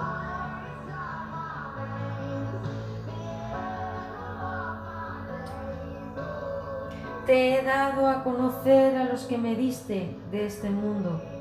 Siempre fueron tuyos Tú me los diste y ellos han obedecido tu palabra. Ahora saben que todo lo que tengo es un regalo que proviene de ti, porque les he transmitido el mensaje que me diste. Ellos aceptaron el mensaje y saben que proviene de ti y han creído que tú me enviaste. Mi oración no es por el mundo, no es por el mundo, ni lo que en él pasa, sino, eso lo he añadido yo, sino por lo que me, por los que me has dado, porque te pertenecen. Todos los que son míos te pertenecen, porque todo lo tuyo es mío y lo mío es tuyo. Y me los has dado para que me den gloria. Ahora me voy del mundo. Ellos se quedan en este mundo, pero yo voy a ti. Padre Santo, tú me has dado tu nombre. Ahora protégelos con el poder de tu nombre, para que estén unidos como lo estamos nosotros. Durante el tiempo que estuve aquí, los protegí con el poder del nombre que me diste. Los cuidé para que ni uno solo se perdiera, excepto el que va camino a la destrucción, como predijeron las escrituras. Ahora voy a ti. Mientras estuve con ellos en este mundo, les dije muchas cosas para que estuvieran llenos de mi alegría. Les he dado tu palabra y el mundo los odia porque ellos no pertenecen al mundo. Así que como yo tampoco pertenezco al mundo, no te pido que los quites del mundo, sino que los protejas del maligno. Al igual que yo, ellos no pertenecen a este mundo. Hazlos santos con tu verdad. Enséñales tu palabra, la cual es verdad. Así como tú me enviaste al mundo, yo los envío al mundo y me entrego por ellos como un sacrificio santo, para que tu verdad pueda hacerlos santos.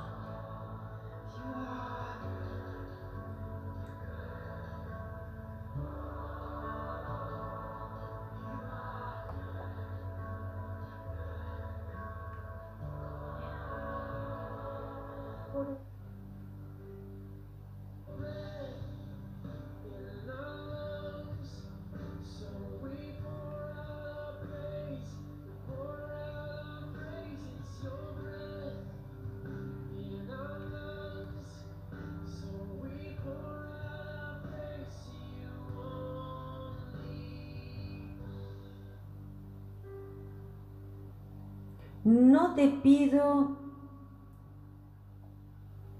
solo por estos discípulos, sino también por todos los que creerán en mí por el mensaje de ellos. Te pido que todos sean uno, así como tú y yo somos uno. Es decir, como tú estás en mí, Padre, y yo en ti, y que ellos estén en nosotros, para que el mundo crea que tú me enviaste. Les he dado la gloria que tú me diste para que sean uno. Les he dado la gloria les he dado la gloria que tú me diste para que sean uno, como nosotros somos uno. Yo estoy en ellos y tú estás en mí. que gocen de una unidad tan perfecta que el mundo sepa que tú me enviaste y que los amas tanto como me amas a mí. Padre, quiero que los que me diste estén conmigo donde yo estoy. Entonces podrán ver toda la gloria que me diste, porque me amaste aún antes de que comenzara el mundo. Oh Padre, justo el mundo no te conoce, pero yo sí te conozco. Y estos discípulos saben que tú me enviaste. Yo te he dado a conocer a ellos y seguiré haciéndolo. Entonces tu amor por mí estará en ellos y yo también estaré en ellos.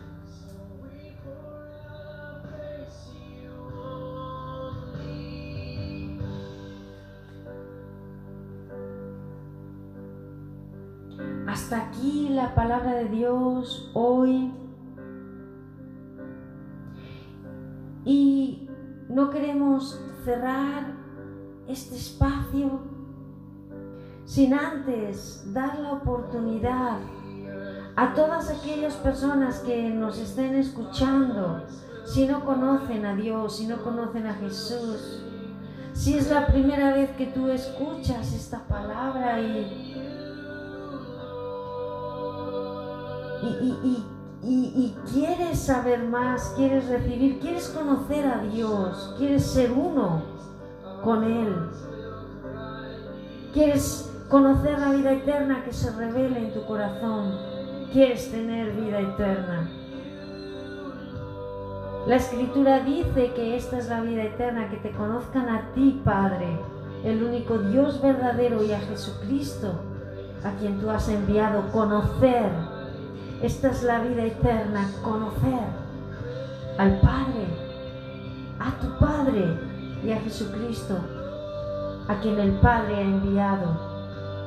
El Padre te conoce, pero para que tú le puedas conocer, tienes que volver tu corazón a Él, tu mirada, y permitir que el Espíritu de Dios sople su vida en tu corazón en ti. Si quieres hacer esta sencilla oración con nosotros, aceptar a Jesús, recibirlo. Ahí donde estás puedes repetir en voz que puedas tú escucharte en voz alta. Señor Jesús, ven a mi vida, te necesito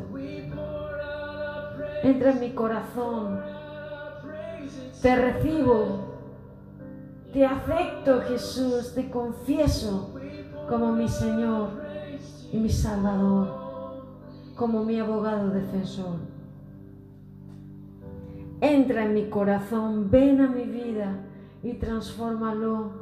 Te pido perdón por vivir de espaldas a ti, por no pensar en ti, ni tu palabra por mis pecados. Te pido perdón por todos mis pecados. Transforma mi vida. Quiero ser tu hijo y aceptarte como Padre.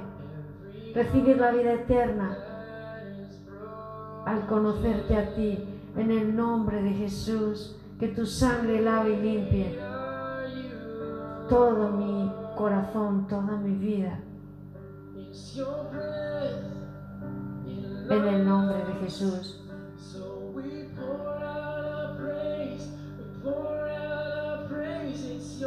Si tú has hecho esta oración con nosotros, creemos que has nacido de nuevo, que te espera una nueva vida llena de aventuras emocionantes, te espera una nueva vida llena de poder, de amor.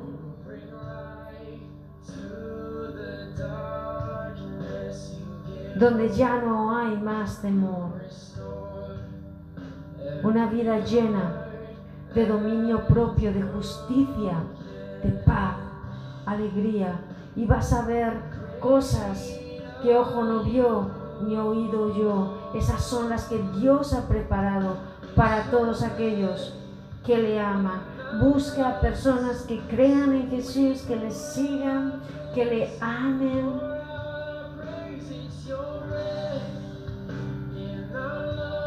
Y iba a decir que te puedan abrazar, pero en este tiempo no se puede, ¿verdad?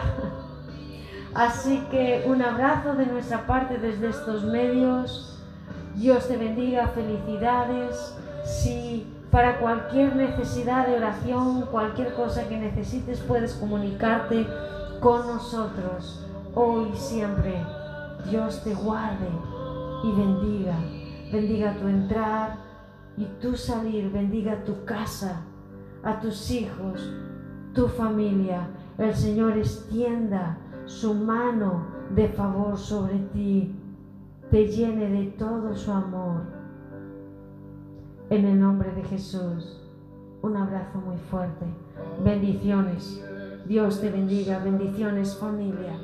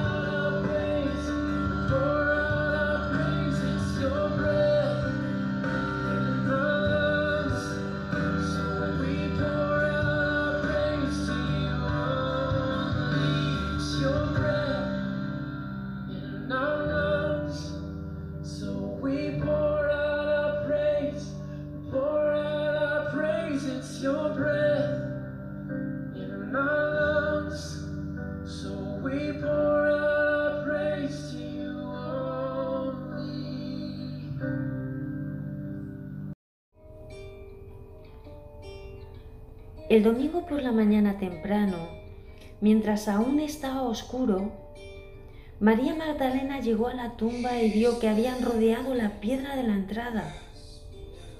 Corrió y se encontró con Simón Pedro y con el otro discípulo a quien Jesús amaba. Les dijo, sacaron de la tumba el cuerpo del Señor y no sabemos dónde lo pusieron. Pedro y el otro discípulo se dirigieron a la tumba.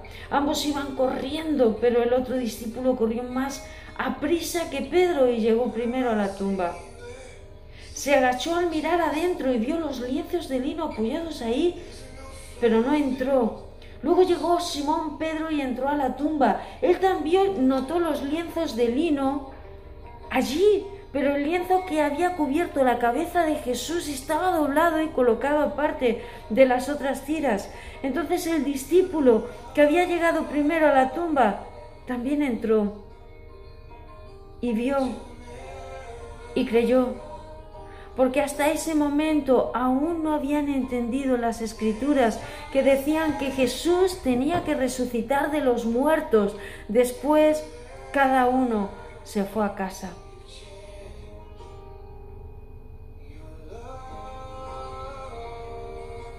Jesús tenía que resucitar de los muertos. Jesús tenía que resucitar de los muertos conforme a las escrituras. Él vive. Jesús está vivo. Jesús vive. Y esta es la palabra de fe. Esta es la palabra de fe que predicamos. Que si confiesas con tu boca que Jesús es el Señor y crees en tu corazón que Dios le levantó de los muertos, serás salvo porque con el corazón se cree para justicia, pero con la boca se confiesa para salvación. Jesús es el Señor, Jesucristo es Dios y esto es lo que compartimos. Jesús está vivo, Él es real y por eso hoy cambia vidas y mi vida ha sido cambiada y transformada. No hablamos de una historia que está en un libro, de lo que hemos visto, de lo que hemos oído, de lo que han visto nuestros ojos y ha experimentado mi vida, de lo que han experimentado nuestras vidas, de eso hablamos y compartimos. Y Jesús nos, ha dado una encomienda, Él vino a mi vida, Él se dio a conocer y me dijo, ahora ve y háblales a todos de mí, lo que yo he hecho por ti, háblalos Háblale a ellos, háblale a ellas, háblale a todos. Mi estimado amigo, mi estimada amiga, amada familia, bienvenidos a este tiempo.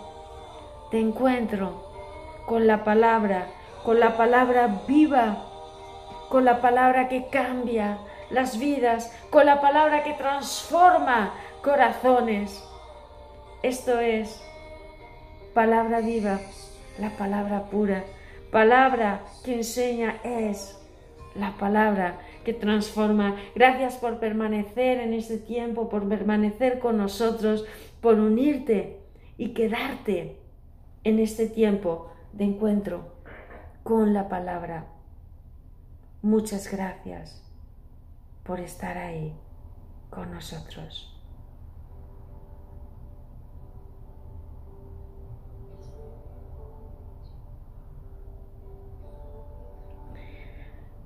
recordamos que Jesús está vivo. Lo acompañamos con la, la escritura. En Juan 20, seguimos leyendo en el verso 11, en el testamento queda testado, escrito.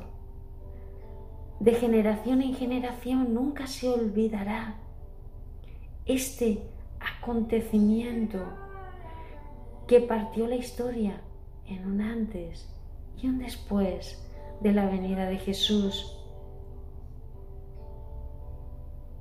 Nada quedó igual, porque Jesús murió, pero resucitó al tercer día. Y no solamente resucitó, regresó y dio testimonio a todos los que le conocían, a sus amigos, a su familia, a sus discípulos de que estaba vivo y de que la resurrección fue una realidad. Cada uno de ellos dio su vida por el Maestro, porque le vieron vivo.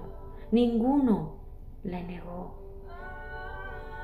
Murieron como mártires, pero dando testimonio de Jesús está vivo. Y hoy somos miles y miles y miles de seguidores, de enamorados, de discípulos de Jesús, de amigos de Jesús, que damos testimonio de una realidad y una experiencia en nuestras vidas de lo que ha hecho.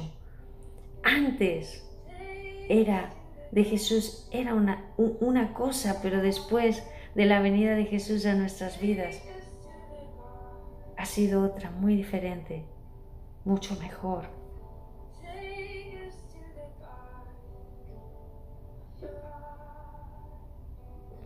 Leemos en el verso 11.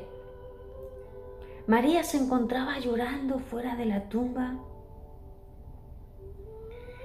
y mientras lloraba se agachó y miró adentro. Vio a dos ángeles vestidos con vestiduras blancas, uno sentado a la cabecera y el otro a los pies, en el lugar donde había estado el cuerpo de Jesús. Apreciada mujer, le dijo el ángel, ¿por qué lloras? Le preguntaron los ángeles.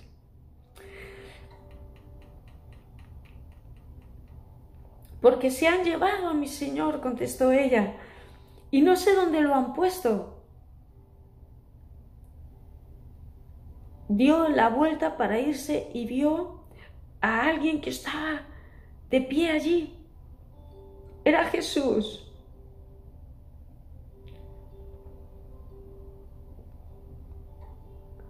Pero ella no le reconoció.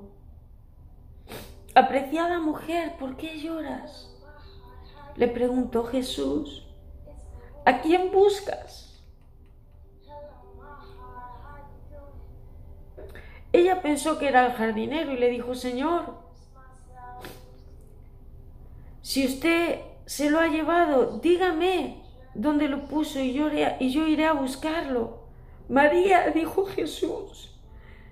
Ella giró hacia él y exclamó, Raboni, que en hebreo significa maestro. No te aferres a mí, le dijo Jesús, porque todavía no he subido al Padre.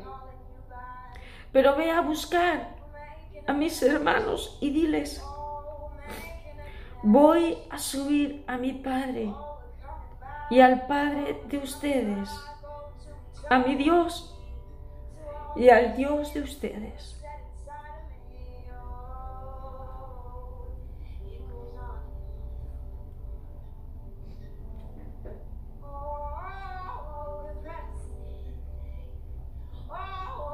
María Magdalena encontró a los discípulos y les dijo, he visto al Señor. Y les dijo el mensaje de Jesús, he visto al Señor he visto al Señor. He visto al Señor vivo. Ese domingo al atardecer los discípulos estaban reunidos con las puertas bien cerradas porque tenían miedo de que de los líderes judíos de pronto Jesús estaba de pie en medio de ellos.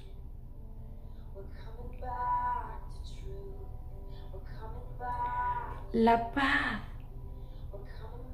sea con ustedes. Esto es lo que siempre Jesús dice cuando aparece. La paz sea ustedes.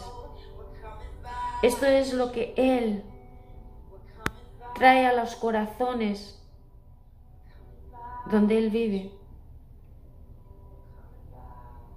Es uno de los cambios más tremendos que Él hace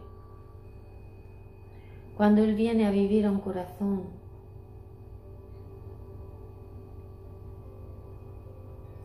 Paz. Él dijo, mi paz os doy mi paz os dejo, mi paz os doy. Yo no la doy como cualquier otro, como ningún otro, ni como ninguna otra cosa. Mi paz es verdadera paz. No importan las circunstancias, no importan los problemas, no importa lo que te rodee, no importa tu situación. Si me miras a mí, dice Jesús, te doy mi paz y mi paz es verdadera paz, porque es una paz que sobrepasa todo entendimiento. Paz en medio de los problemas, paz en medio de las dificultades, paz en medio de las pandemias, paz en medio de la enfermedad, paz en el hecho de muerte, paz en cualquiera que fuere tu situación. Si tú le dices, ven Jesús, dame tu paz, Él va a venir y va a llenar tu corazón, tu vida, tus circunstancias, el lugar donde estás, donde vives, de paz. no porque todo va a estar bien, tal vez todo siga igual, sino porque en tu corazón y en tu interior te va a inundar una paz tan sobrenatural, se va a hacer tan visible y tan real un estado de que todo está bien, no importando cómo esté fuera, una paz tan fuerte, tan palpable, tan real, que se va a hacer visible en tu ambiente. Es algo sobrecogedor, es una paz un estado invisible, pero tan visible que cambia los sentimientos de temor, de tormento, de preocupación. En todo está bien, porque nuestra paz está centrada,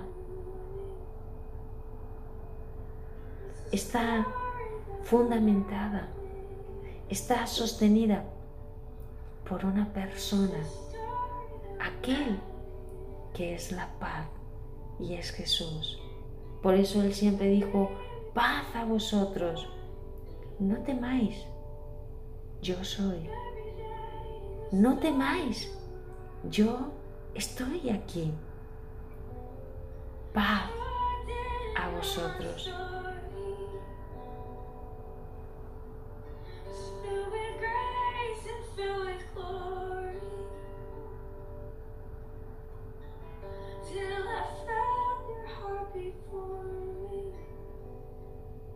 Raboni, que en hebreo significa maestro, no te aferres a mí, le dijo Jesús, porque todavía no he subido al Padre, pero ve a buscar a mis hermanos y diles, voy a subir a mi Padre y al Padre de ustedes, a mi Dios y al Dios de ustedes. María Magdalena encontró a los discípulos y, les dijo, he visto al Señor, y les dio el mensaje de Jesús. Ese domingo al atardecer los discípulos estaban reunidos con las puertas bien cerradas porque tenían miedo de los líderes judíos. De pronto Jesús estaba en medio de ellos. La paz sea con ustedes, dijo. La paz sea contigo. Estimado amigo, mi querido amigo, la paz sea contigo, estimada amiga. Amada familia, la paz en este tiempo sea contigo. La paz en este tiempo sea contigo. Ten paz.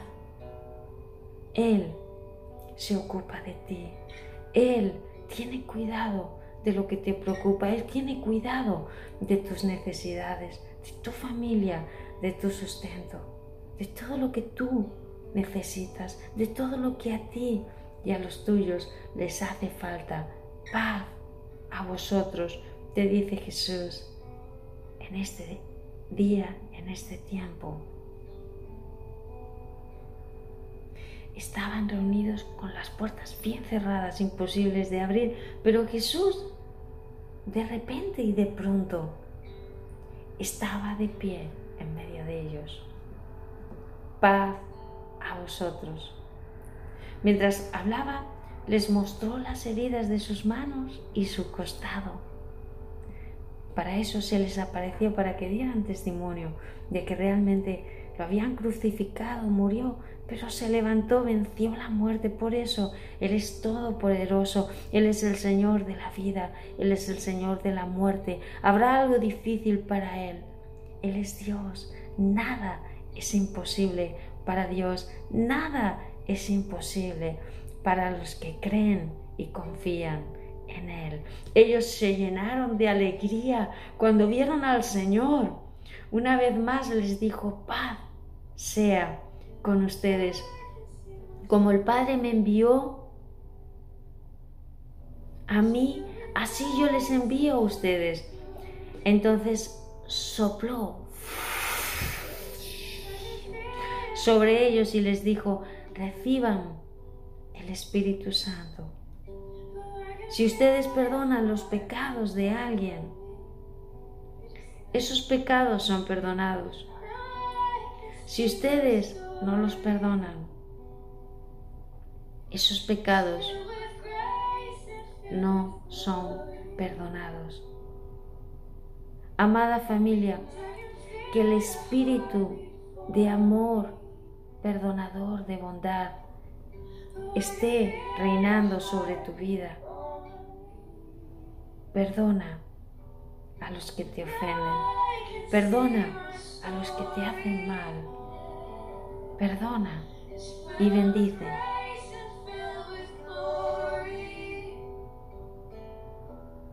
Tomás, uno de los doce discípulos, al que apodaban el gemelo, no estaba con los otros cuando llegó Jesús. Ellos le contestaron, hemos visto al Señor. Pero él respondió, no lo creeré, a menos que lo vea, a menos que vea las heridas de los clavos en sus manos, meta mis dedos en ellos y ponga mi mano dentro de la herida de su costado. Eso sí es incredulidad, ¿verdad? Uno de sus discípulos, Tomás. Muchos dicen, si no veo, no creo. Pero veamos lo que dijo Jesús y qué es lo que agrada a Jesús y qué es lo que tiene mayor recompensa delante de Dios y qué es lo que te va a recompensar el Señor a ti, porque sin fe es imposible agradar a Dios. Imposible. Ocho días después, los discípulos estaban juntos de nuevo y esa vez Tomás se encontraba con ellos. Las puertas estaban bien cerradas pero de pronto, igual que antes, de pronto, eh, Jesús, te recuerdo que ya tenía, había resucitado de la muerte un cuerpo con el poder sobre la muerte. Traspasaba paredes, iba de un lugar a otro, no había distancia, no había limitación. Era un cuerpo, caminaba en lo invisible y en lo visible, era un cuerpo que se movía con total libertad, no sujeto a la muerte, no sujeto al temor a la muerte como el nuestro.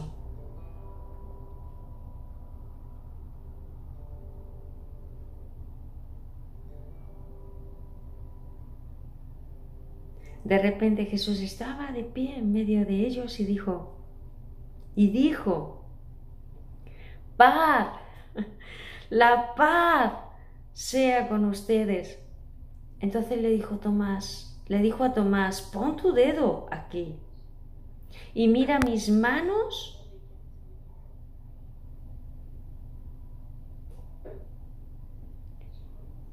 y mira mis pies. ¿Saben algo? ¿Acaso estaba Jesús allí cuando Tomás dijo eso? ¿Cómo lo sabe Jesús si no estaba allí? Porque Dios lo sabe todo. Él es Dios. Dios conoce hasta lo más íntimo de tu pensamiento. ¿Cuántas veces me ha pasado a mí de estar pensando algo y luego a través de otras personas, circunstancias, Dios me ha dado a conocer que Él sabía? Y mis temores o mis inquietudes y pensamientos, Él traía sobre ellos una palabra de aliento, una palabra de paz, una palabra de tranquilidad, una palabra de que Él conocía mis pensamientos y han ocurrido cosas donde yo he sabido que antes de hablar, antes de decir, Él ya conocía lo que estaba pensando y eso me ha sorprendido increíblemente las ocasiones que, que me ha ocurrido de lo que es Dios. Es increíble hasta lo más íntimo de mí mi mente, de mi corazón, que nadie sabe, tú conoces.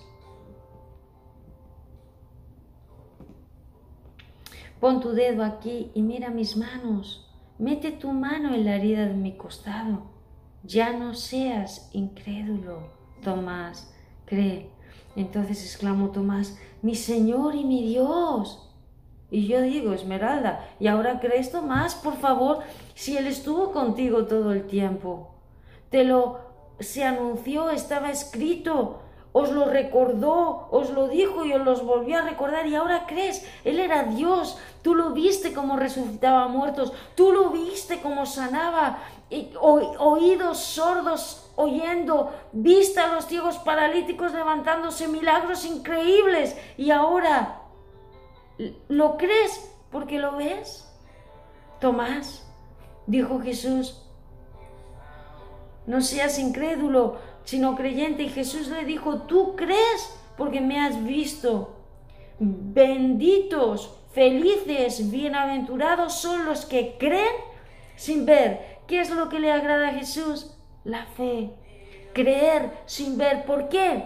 Porque confías en la palabra escrita, confías en lo que Él ya ha hablado y Dios honra esa fe. Porque sin fe es imposible agradar a Dios. ¿Creemos en algo efímero? No. ¿Creemos en una fábula? No. Creemos a la palabra de Dios y porque la creemos, confiamos y la ponemos en obra sin ver. Y al ponerla por obra en tu fe, Dios honra tu fe. Eso es fe, confianza en su palabra, porque Jesús es el verbo y el verbo es Dios. Jesús es la palabra, la palabra es Dios.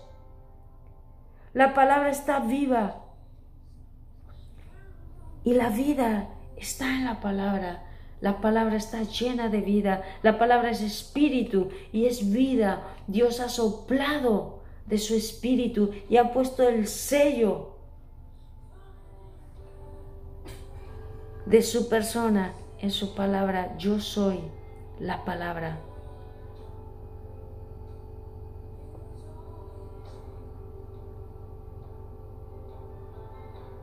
Los discípulos vieron a Jesús hacer muchas señales milagrosas, además de las registradas en este libro.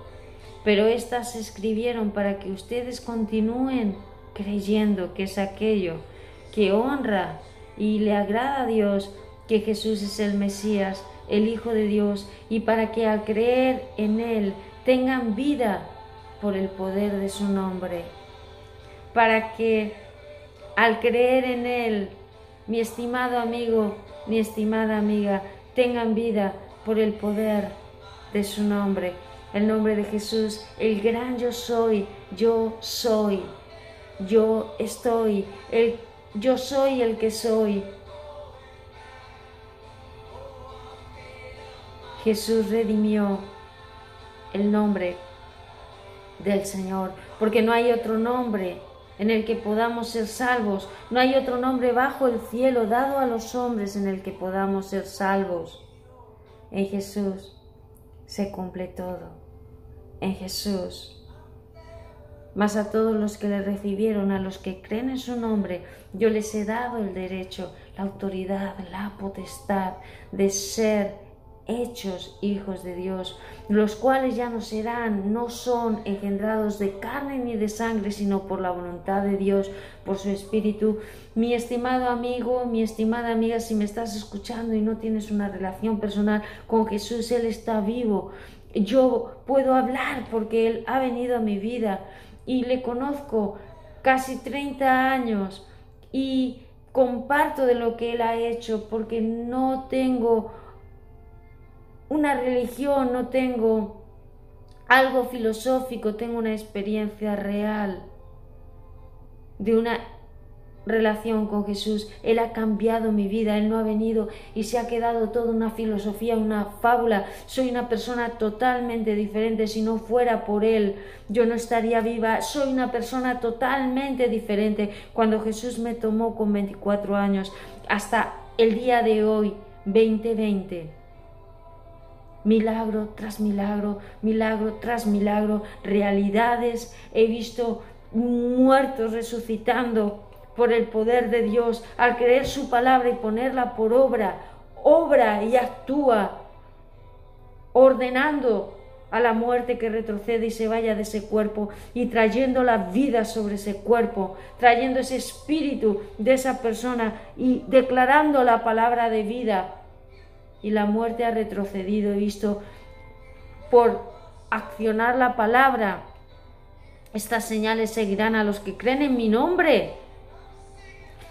Enfermos, sanar por el poder de Dios. Cánceres se van, piernas crecen, sordos recobran, recobran el oído, ciegos viendo a veces ciegos espirituales, a veces ciegos en lo físico. A veces sanidades y milagros por una liberación, por problemas de demonios. Otras veces sanidades y milagros por la acción sobrenatural que traspasa las leyes físicas, que no se somete a ellas. Milagros y sanidades. Si no conoces a Dios, si tú quieres que Jesús, Jesús el Hijo de Dios, el Mesías, el que es Salvador y abogado defensor y puede darte un antes y un después, entre en tu corazón, solo tienes que hacer una sencilla oración de fe, una declaración de fe. Te invito, si quieres ser amigo de Dios y tener una amistad, con este Jesús vivo, que Él perdone tus pecados y que traiga esa paz que necesitas a tu corazón. A que ores con nosotros, hagas esta sencilla declaración de fe con nosotros. Solo tienes que decir, dilo en voz alta, que tú puedas escucharte, que seas bien consciente de tus palabras. Hazlo de todo tu corazón. Di con nosotros, Señor Jesús, entra en mi corazón Perdona todos mis pecados. Te hago el Señor y Salvador de mi vida. Estás vivo porque moriste y resucitaste. Viniste vivo, diste testimonio y lo creo. Quiero ser como tú y vivir para ti el resto de mis días. Muchas gracias, Padre, por amarme a mí. Amén. Querido amigo, mi estimada amiga, si has hecho esta oración, esta declaración, creemos que has nacido de nuevo y Dios tiene cosas grandes y hermosas para ti. Por unos instantes más, permíteme orar por ti para que esa paz que sobrepasa todo entendimiento inunde tu corazón en este tiempo, en esta hora.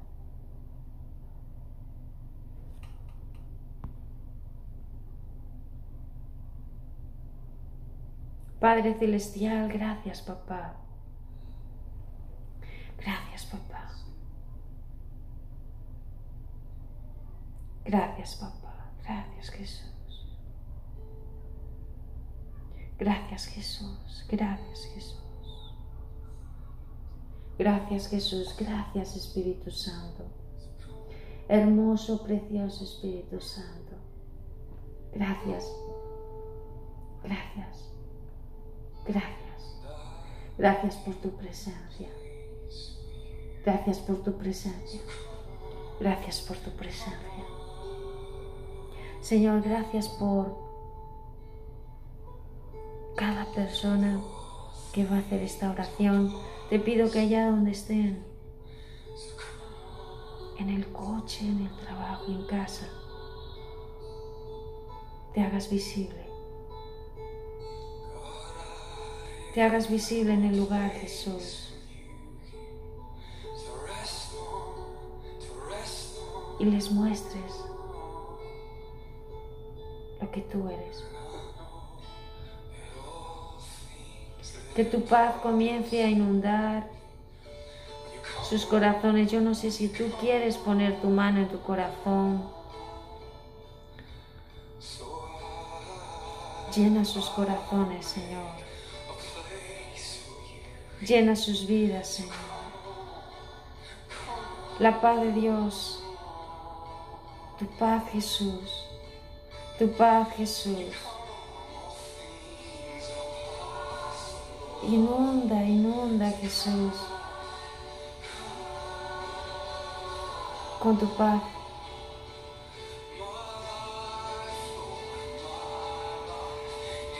Jesús se está moviendo fuerte ahora. Ahí donde estás tienes que estar sintiendo, levanta tus manos. Adora a Jesús. Dile, ven Jesús, Jesús se está moviendo, Jesús se está moviendo. Hay un poder, hay un poder fuerte, hay una unción. Es su espíritu, es su espíritu haciéndose visible. Está llenando, está llenando, está llenando de paz. Hay gloria, hay gloria, hay gloria. Jesús.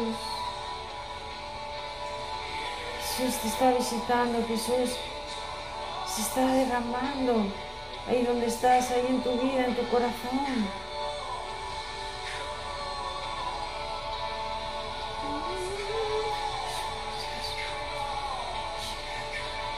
Más de ti, más de ti, Jesús, llena, llena, llena los lugares. Hazte visible, hazte visible, Jesús.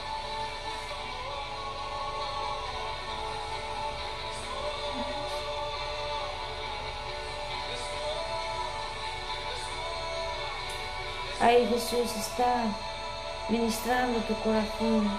Ten un tiempo con Él. Tú y Él. Tú y Él.